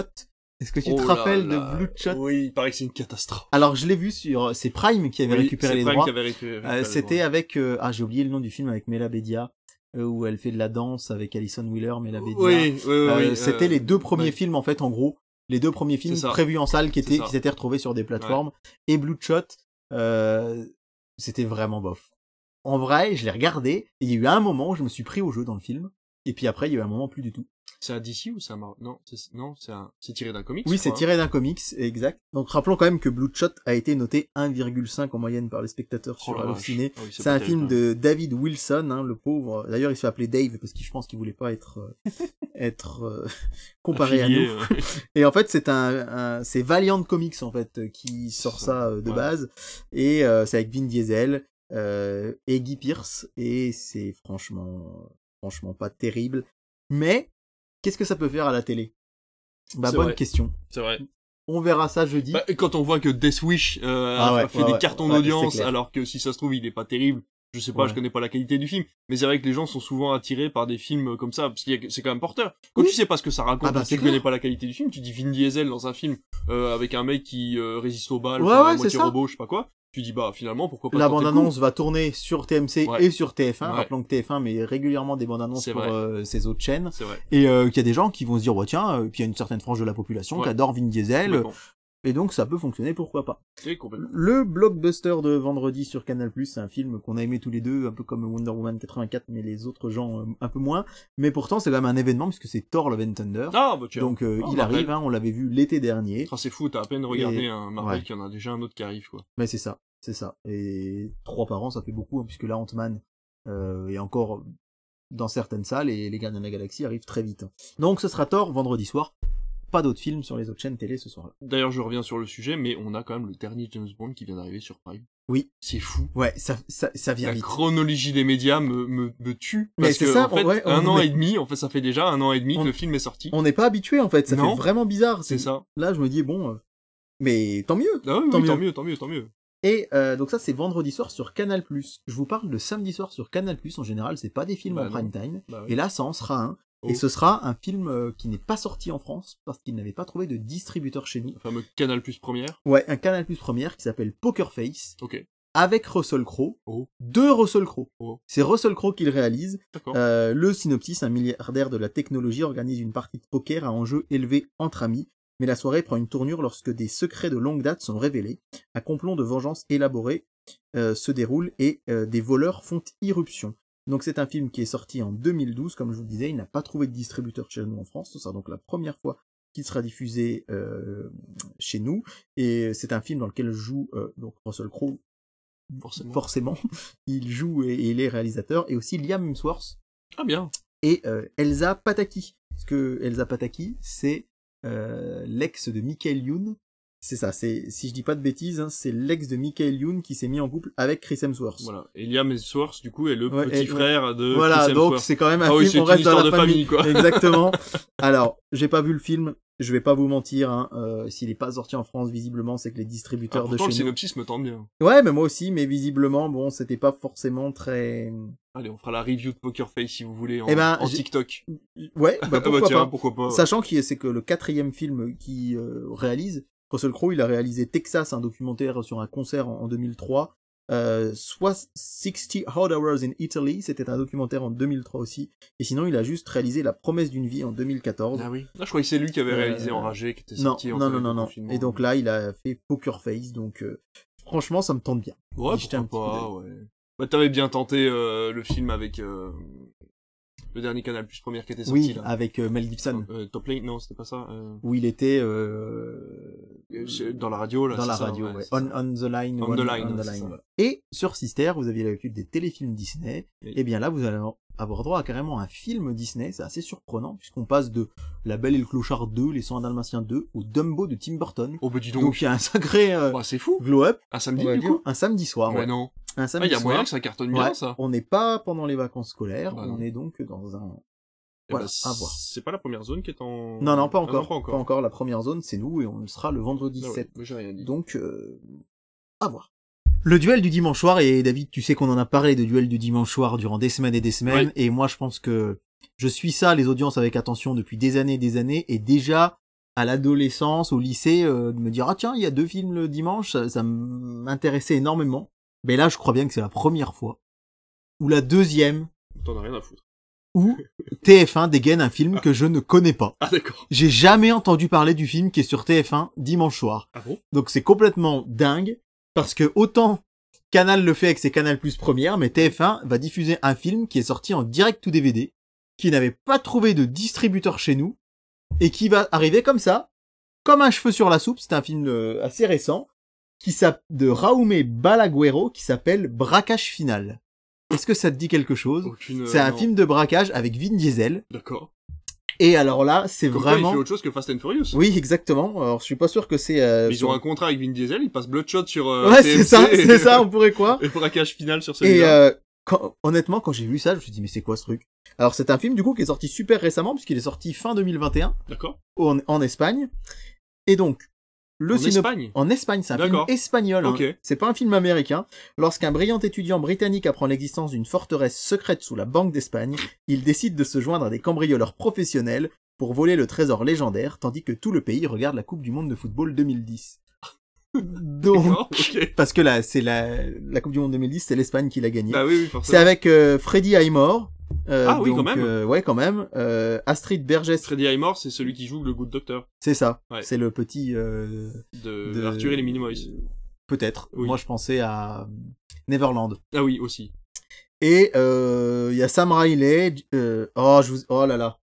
Je quitte ce studio. Je me suis trompé. C'est pas Vin Diesel, c'est Jason Statham. Ah Je me suis C'est les trompé. deux crânes rasés du C'est cinéma américain. Jason Statham. Et il y a aussi euh, euh, apparemment une sorte de petit caméo d'apparition d'Angelina Jolie dans ce film. Bon bah quid du contrat avec Vin Diesel. Mais oui, bon, on oublie ça. Mais je sais pas d'où ça sort. Bah non. Un film C'est espagnol. fou.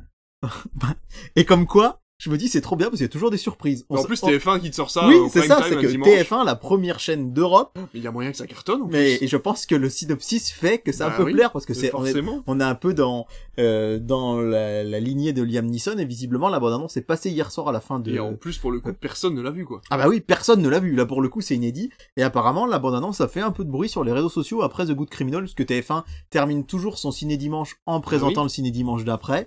Donc, à une encablure, on en parlera la semaine prochaine, du dimanche à ne pas manquer de l'année. Bah là, pour le coup, c'est assez surprenant. Et t'imagines si ça fonctionne, ça veut dire que Ouais. TF1 a une, Ah bah ouais, un océan devant lui d'aller oui, chercher oui, de la VOD d'action. C'est euh, ça, ouais, c'est ça. Je trouve ça dingue. Ah ouais, moi je trouve Je ça dingue aussi, et c'est pour ça que j'étais, j'avais hâte de faire cette émission Ah bah, avec vous, parce que dire d'où ça déchappe, j'en sais plus, j'ai rien. pas regardé la télé dimanche, donc je ne sais même Voilà. pas ce qu'il va y avoir sur France 2 non plus. Et bah sur France 2, ce sera une rediffusion euh, d'un film qui était déjà diffusé le 14 novembre 2021 et qui avait fait 3 millions 6 sur TF1, euh, sur. France 2 pardon. Donc très beau score, mais il s'était fait exploser par Qu'est-ce qu'on a fait au bon Dieu, qui avait fait plus de 5 millions. C'est à couteau tiré. Ah, Donc, euh, super, c'est chouette. Ah ouais. C'est chouette. Par contre, là, pour le coup, c'est deux films Ouais, qui ouais, vont peut-être se tirer un peu dans les pattes. C'est à couteau tiré Ah bah dans oui, les pattes, les effectivement. pattes. Euh, ouais, donc euh, j'ai hâte de voir ce que ça va donner. Parce que là, il n'y a pas vraiment de contre-programmation. Ah, hein, du coup, je suis curieux parce que j'ai envie de voir le film sur TF1, mais j'aime bien un couteau tiré, donc du coup, je sais pas. Alors trop. couteau tiré, il est sur Net- Netflix. Hein. Par contre, ça va très bien à France 2, je trouve. Un couteau tiré, c'est vraiment, euh, voilà, dans la lignée des Cluedo et tout, c'est vraiment un film France 2. Carrément. Et c'est vrai que du coup, bah moi, si j'ai rien de prévu, je pense que je vais me caler devant TF1 juste par Ah curiosité. ouais, Et pourquoi aussi, pas ouais. vous en parler un peu la semaine prochaine si on a l'occasion de le voir, parce que c'est vraiment très très marrant quoi. Et euh, vous dire qu'on fasse, bon, il y aura les traditionnels films un peu plus anciens sur Arte, euh, euh, C8, euh, TFX va diffuser Tais-toi euh, de Francis Weber avec Gérard Depardieu et Jean Oui. Reno, et ça marche toujours bien. Bah oui, Donc, oui, oui, assez jeter- culte, ouais. jeter un coup d'œil. Et euh, à noter aussi que Sister va passer Top Gun.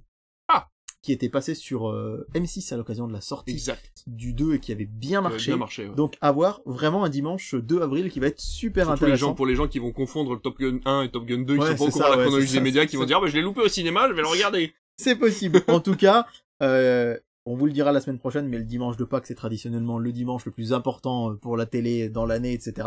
Mais j'avoue que celui d'avant, là, m'enthousiasme carrément. Je suis, je y à a- fond. il y a suis à tout et n'importe J'ai hâte qui les, passe. les, les- Ah ouais, ouais, vivement lundi les audiences. ouais, complètement. Lundi, d'ailleurs, euh, 3 avril, France 3 va diffuser Les Veuves en rediffusion. C'est la deuxième fois qu'il va diffuser ce film. Moi, je l'avais vu grâce au Rio Ah, Borgo est lors d'une convention en avant-première. Ouais, ouais, ouais. C'est un film de Steve McQueen, Ouais, euh, mais pas Steve McQueen. ouais, troisième du nom. Ouais, ouais, ouais, ça doit être ça, ouais. Mm. Euh, qui est le réalisateur de 12 Years a Slave, hein, oscarisé en Ouais, 2013.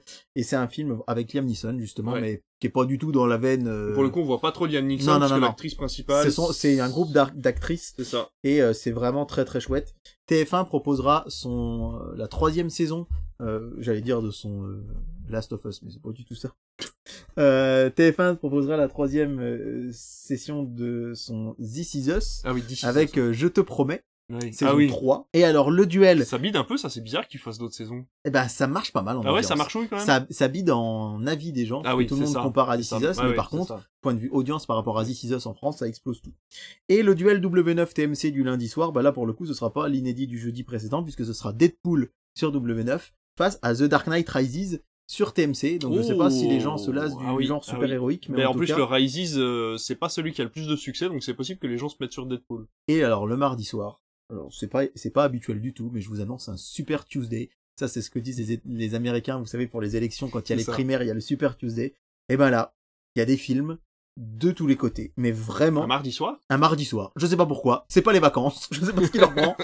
mais c'est aussi pour ça qu'il faut écouter la chronique télé parce que c'est très euh, très inattendu. Alors déjà, on va commencer par le film et essai traditionnel de Canal ce soir-là. C'est Les Enfants des Autres avec Virginie Efira. Oui. C'est pareil, j'ai l'impression que ça fait 15 jours qu'on le passait chez nous. mais C'est fou, mais, Mais, oui, ouais, il est sorti il y a 6 mois, ouais, ouais. Donc euh, Ça voilà. va si vite. Et alors surtout, bah, on va commencer par quelque chose d'assez surprenant, c'est France 2 qui dégaine un film le mardi soir et un blockbuster. Oh. C'est Barry Seal Ah avec oui, euh, ah oui, oui, avec Tom Cruise. Tom Cruise, ouais. Euh, il avait fait pour sa dernière diffusion 3 millions 3. Oh, pas France si 2 mal. l'avait diffusé un, un dimanche soir en 2020 Ok. et donc Barry Seal sur France 2. Sur C8, Venise n'est pas en Italie. C'est un film qui est sorti juste après le Covid avec Benoît Poulvorde. C'est une comédie avec euh, Benoît Poulvorde. Oui, euh, oui, ouais. partent en camping, Ouais, là, et puis il fait croire que, oui, oui, d'accord, oui. Et bah, moi, je Une trouve ça comédie, quoi. assez sympathique. W9, on est hors vacances scolaires, qui nous sort Toy Story 4. Mais quoi? Mais en plus, le 4, quoi. Ah oui, c'est- un mardi soir, parce que Ah, le ouais, lendemain, le lendemain, les enfants vont pas à vont pas à école bon, pour même. la plupart, mais Ouais. quand même, Moi, je pensais qu'ils allaient se mettre ça sur le coude pour les Ah vacances. oui. Et là, Toy Story 4, le... Et c'est pas M6, c'est W9 en plus. Donc on sait que Toy Story, ça fait toujours des audiences énormes. Bien et sûr. là, sur la petite sœur, sur C'est W9, C'est fou. TFX Spider-Man 3, Oui, normal, normal ça. Énergie 12, ce sera Ennemi d'État, qui est quand même un film Oh, euh, très plutôt bien, quali par Smith. rapport Ah, à, ce ouais. qui nous passe d'habitude. Ouais, j'adore. Et euh, sur Sister, ce sera D'Artagnan version 2001 avec Justin Chambers et Catherine Deneuve. Donc, bah, Super Tuesday, ouais. J'ai Ah, carrément. j'ai- presque envie d'enregistrer mercredi prochain pour pouvoir vous donner T'as- les t'as- T'as audiences limite du envie de t'abonner à Molotov pour pouvoir enregistrer tes Ouais, ouais, programmes. mais euh, c'est, c'est point de vue. Là, je vous ai parlé que de cinéma, hein, pas fou. série. Ah, ouais, Ça va être une sacrée, sacrée soirée. Mercredi soir sur euh, Canal+, euh, on parlait de Liam Neeson, ce sera Blacklight. Je crois qu'on l'avait pas diffusé chez nous, celui-là, c'est son dernier euh, film. euh, C'est pas du direct to euh, Ah, Canal, ouais, là, c'est vraiment... dû avoir une petite vie Ouais, au ouais, cinéma. ouais, ouais, comme The Good Criminal. Donc je vous annonce, c'est le futur dans un an et demi carton de TF1 un dimanche soir. De Ça, c'est sûr. Euh, vous dire que Arte va diffuser l'auberge espagnole, euh, le classique, classique. de Cédric. Très bien. Bah oui, parce qu'il y a Salade grecque qui sort bientôt sur Ouais, c'est ça. Il sera présent d'ailleurs à Canal Série. Ouais, Ah, ouais. Tout à fait. Tout à fait. Cannes Série, pardon, pas Canal. Ah, ah, ouais, oui, Ca- Canal Attention, Série, ce n'est pas Canal qui a les Ouais. droits de Cannes Série. Enfin, si, ils ont les droits Oui, de mais, mais bon. on a Oh, compris. vous, vous avez compris. Écoutez la news. Sur, euh, sur TMC, il y aura Éléonore, un film de euh, Amro Hamzaoui avec Nora Hamzaoui dans le rôle principal, et ensuite le spectacle de Nora Hamzaoui dans la foulée. Donc c'est une soirée Nora Hamzaoui qui est une actrice humoriste euh, Oui. très populaire. Euh, je suis pas sûr qu'en termes d'audience ce sera très très porteur, mais on verra ça. Et euh, sur Sister, un film, un petit coup de cœur que j'adore. Euh, je sais que c'est pas un film très quali, mais il s'appelle Le Casse de Central Park avec Ben ah Stiller. oui, c'est sympa. Et en fait, pour moi, je l'associe à la période de Noël tout Ouais. bêtement parce que je l'ai vu passer à Noël sur TF1 un dimanche soir pendant les fêtes et je l'aime beaucoup. Et pour Avec le Eddie coup, Murphy. ouais, ouais, ouais, c'est ça. Pour le coup, ça peut avoir son petit succès. Complètement. Jeudi soir sur C8 Passengers, il est, ça fait un bon moment qu'il n'était pas passé à la télé. C'est Chris TF1, Pratt. euh, TF1 avait les droits et donc euh, C8 les a récupérés. Euh, avec Chris Pratt et. Jennifer Lawrence, ouais. En fait, euh, la était hyper prometteur. Moi, Ouais. je me rappelle, à Noël 2016, Ouais. je l'attendais, mais comme Ouais. un dingue. Et au final, C'est une c'était histoire assez- romantique dans un vaisseau spatial. Ouais, c'est ça. D'ailleurs, c'est un peu glauque. Le début est un peu glauque. Ouais, ouais, oui, oui. Le fait qu'il la réveille, euh, Ouais, par obligation, ouais, enfin, ouais, tu- ouais, bon. ouais, c'est ça. Bref. Sur TMC, Greenland, avec Oui, Butler. Bien sûr. Alors, je, Bien sûr. Ton, fi- ton film favori. ah ben, je l'avais trouvé plutôt sympa, je Ouais, t'as le voir en salle, ouais. et surtout, j'avais, enfin, j'avais trouvé ça sympa, et surtout, j'avais apprécié euh, vraiment euh, que Metropolitan Oui. sorte ce film, puisqu'ils l'ont sorti à l'été 2020. Oui. Faut savoir que tous les grands studios avaient annulé tous leurs blockbusters. Du coup, ils se sont dit, ouais, bah, on tente, et ça avait été un carton, Ouais. parce que il n'y avait pas eu d'autres films à se mettre sous la dent de gros blockbusters Et cet quand été-là. t'as pas eu de cinéma pendant un an et demi et que Ouais, t'as ouais. un film catastrophe comme ça Ouais, qui ouais, débarque, ouais. ça fait forcément Et plaisir. je me souviens, moi, d'être venu le voir dans notre salle, là, euh, au Rio Borvo, un vendredi soir. La salle, il y avait beaucoup de monde, et les gens avaient vraiment, c'était vraiment le retour en salle, quoi. ça. Et du coup, euh, on- l'audace de Metropolitan, mais bon, sans dire qu'on les aime plus que les autres, mais quand même, ils sont souvent très audacieux, Ouais, ouais, et euh, souvent, ça paye. Rappelons ouais, que c'est eux qui avaient acheté les droits de- du Seigneur des Anneaux, alors que personne n'y croyait, et, C'est que vrai. ça- et qu'ils ont quand même reparti avec 11 Oscars pour le vrai. troisième. Et derrière, Warner s'est planté avec le... Ouais, ouais, c'est ça. Donc, euh, bravo, euh, bravo Metropolitan. Et euh, sur Chéri 25, Les Pleins Pouvoirs, c'est un film réalisé par Clint Eastwood, c'est pas son plus connu. Ah oui. je mais euh, voilà, je trouvais bien Pourquoi parce que de pas citer toujours les mêmes chaînes. Et enfin, vendredi 7 avril, euh, le blockbuster de Canal+, ce sera Novembre. Déjà aussi Déjà. sur Canal, hein, c'est dingue, avec Jean Dujardin. Mais c'est bien parce que je l'ai pas vu. Et M6 va redégainer un film le vendredi soir. Mais non. Ça fait très longtemps qu'il l'avait pas fait. Bah oui. Et ce sera 10 jours sans maman. Ah bah tiens, Eh ça bah tombe oui. bien puisque 10 jours encore sans maman sort euh, bah là très bien très Oui, bientôt. oui, très bien, euh, en sortie nationale dans certaines salles. Et euh, sur TF1 série film, D'Artagnan et les Trois Mousquetaires. Alors attention, hein, là aussi pour les gens qui... Ce n'est pas le film qui passe au cinéma en ce moment. C'est pas les trois mousquetaires d'Artagnan là, c'est D'Artagnan et les Trois Mousquetaires. Voilà, donc pour un programme assez alléchant. On rappelle quand même un duel du dimanche soir assez fou entre braquage final et à couteau tiré, un mardi de, de dingue. Donc on sera là la semaine prochaine pour vous décrypter les audiences, Carrément. en tout cas du début de la semaine, puisque pas de la suite. Et le week-end suivant, ce sera le week-end de Pâques, et ce sera notre grand sujet de la prochaine fois. Soyez à l'écoute, parce que ça peut vous dire, ouais, Pâques, c'est quoi le rapport avec le ciné Ben, ça a beaucoup, beaucoup de rapports, vous le verrez, euh, plus que Noël, même en termes de Ah oui. recettes publicitaires. Complètement. D'ailleurs, si vous êtes fan de Critflix depuis des années, vous êtes déjà au courant de tout ça. Exactement. On vous invite à aller voir les anciennes émissions sur Twitch et sur YouTube si vous voulez. Merci pour cette émission, David, d'avoir été présent encore une fois, d'avoir euh, rempli euh, les lignes de chroniques et de news, parce que c'est toi qui travailles plus que moi à ce niveau-là pour le moment. Vous l'avez remarqué, nous ne sommes plus en vidéo pour des problèmes, euh, disons, techniques, et puis aussi parce que euh, niveau emploi du temps, c'est compliqué de monter de la vidéo par rapport à de l'audio. Donc on préfère rester en podcast, on a une meilleure qualité d'écoute, et puis de toute façon, principalement, vous nous écoutez euh, et vous ne nous regardez pas, donc c'est déjà très bien comme ça. Merci de vous abonner, merci de nous laisser un commentaire sur les plateformes où vous pouvez le faire, merci de nous suivre sur Instagram, de nous rejoindre sur le Discord, tout ça est dans le lien Linktree que vous trouverez sur Instagram et sur les autres plateformes. On se retrouve la semaine prochaine, merci à tous et à très bientôt. Salut tout le monde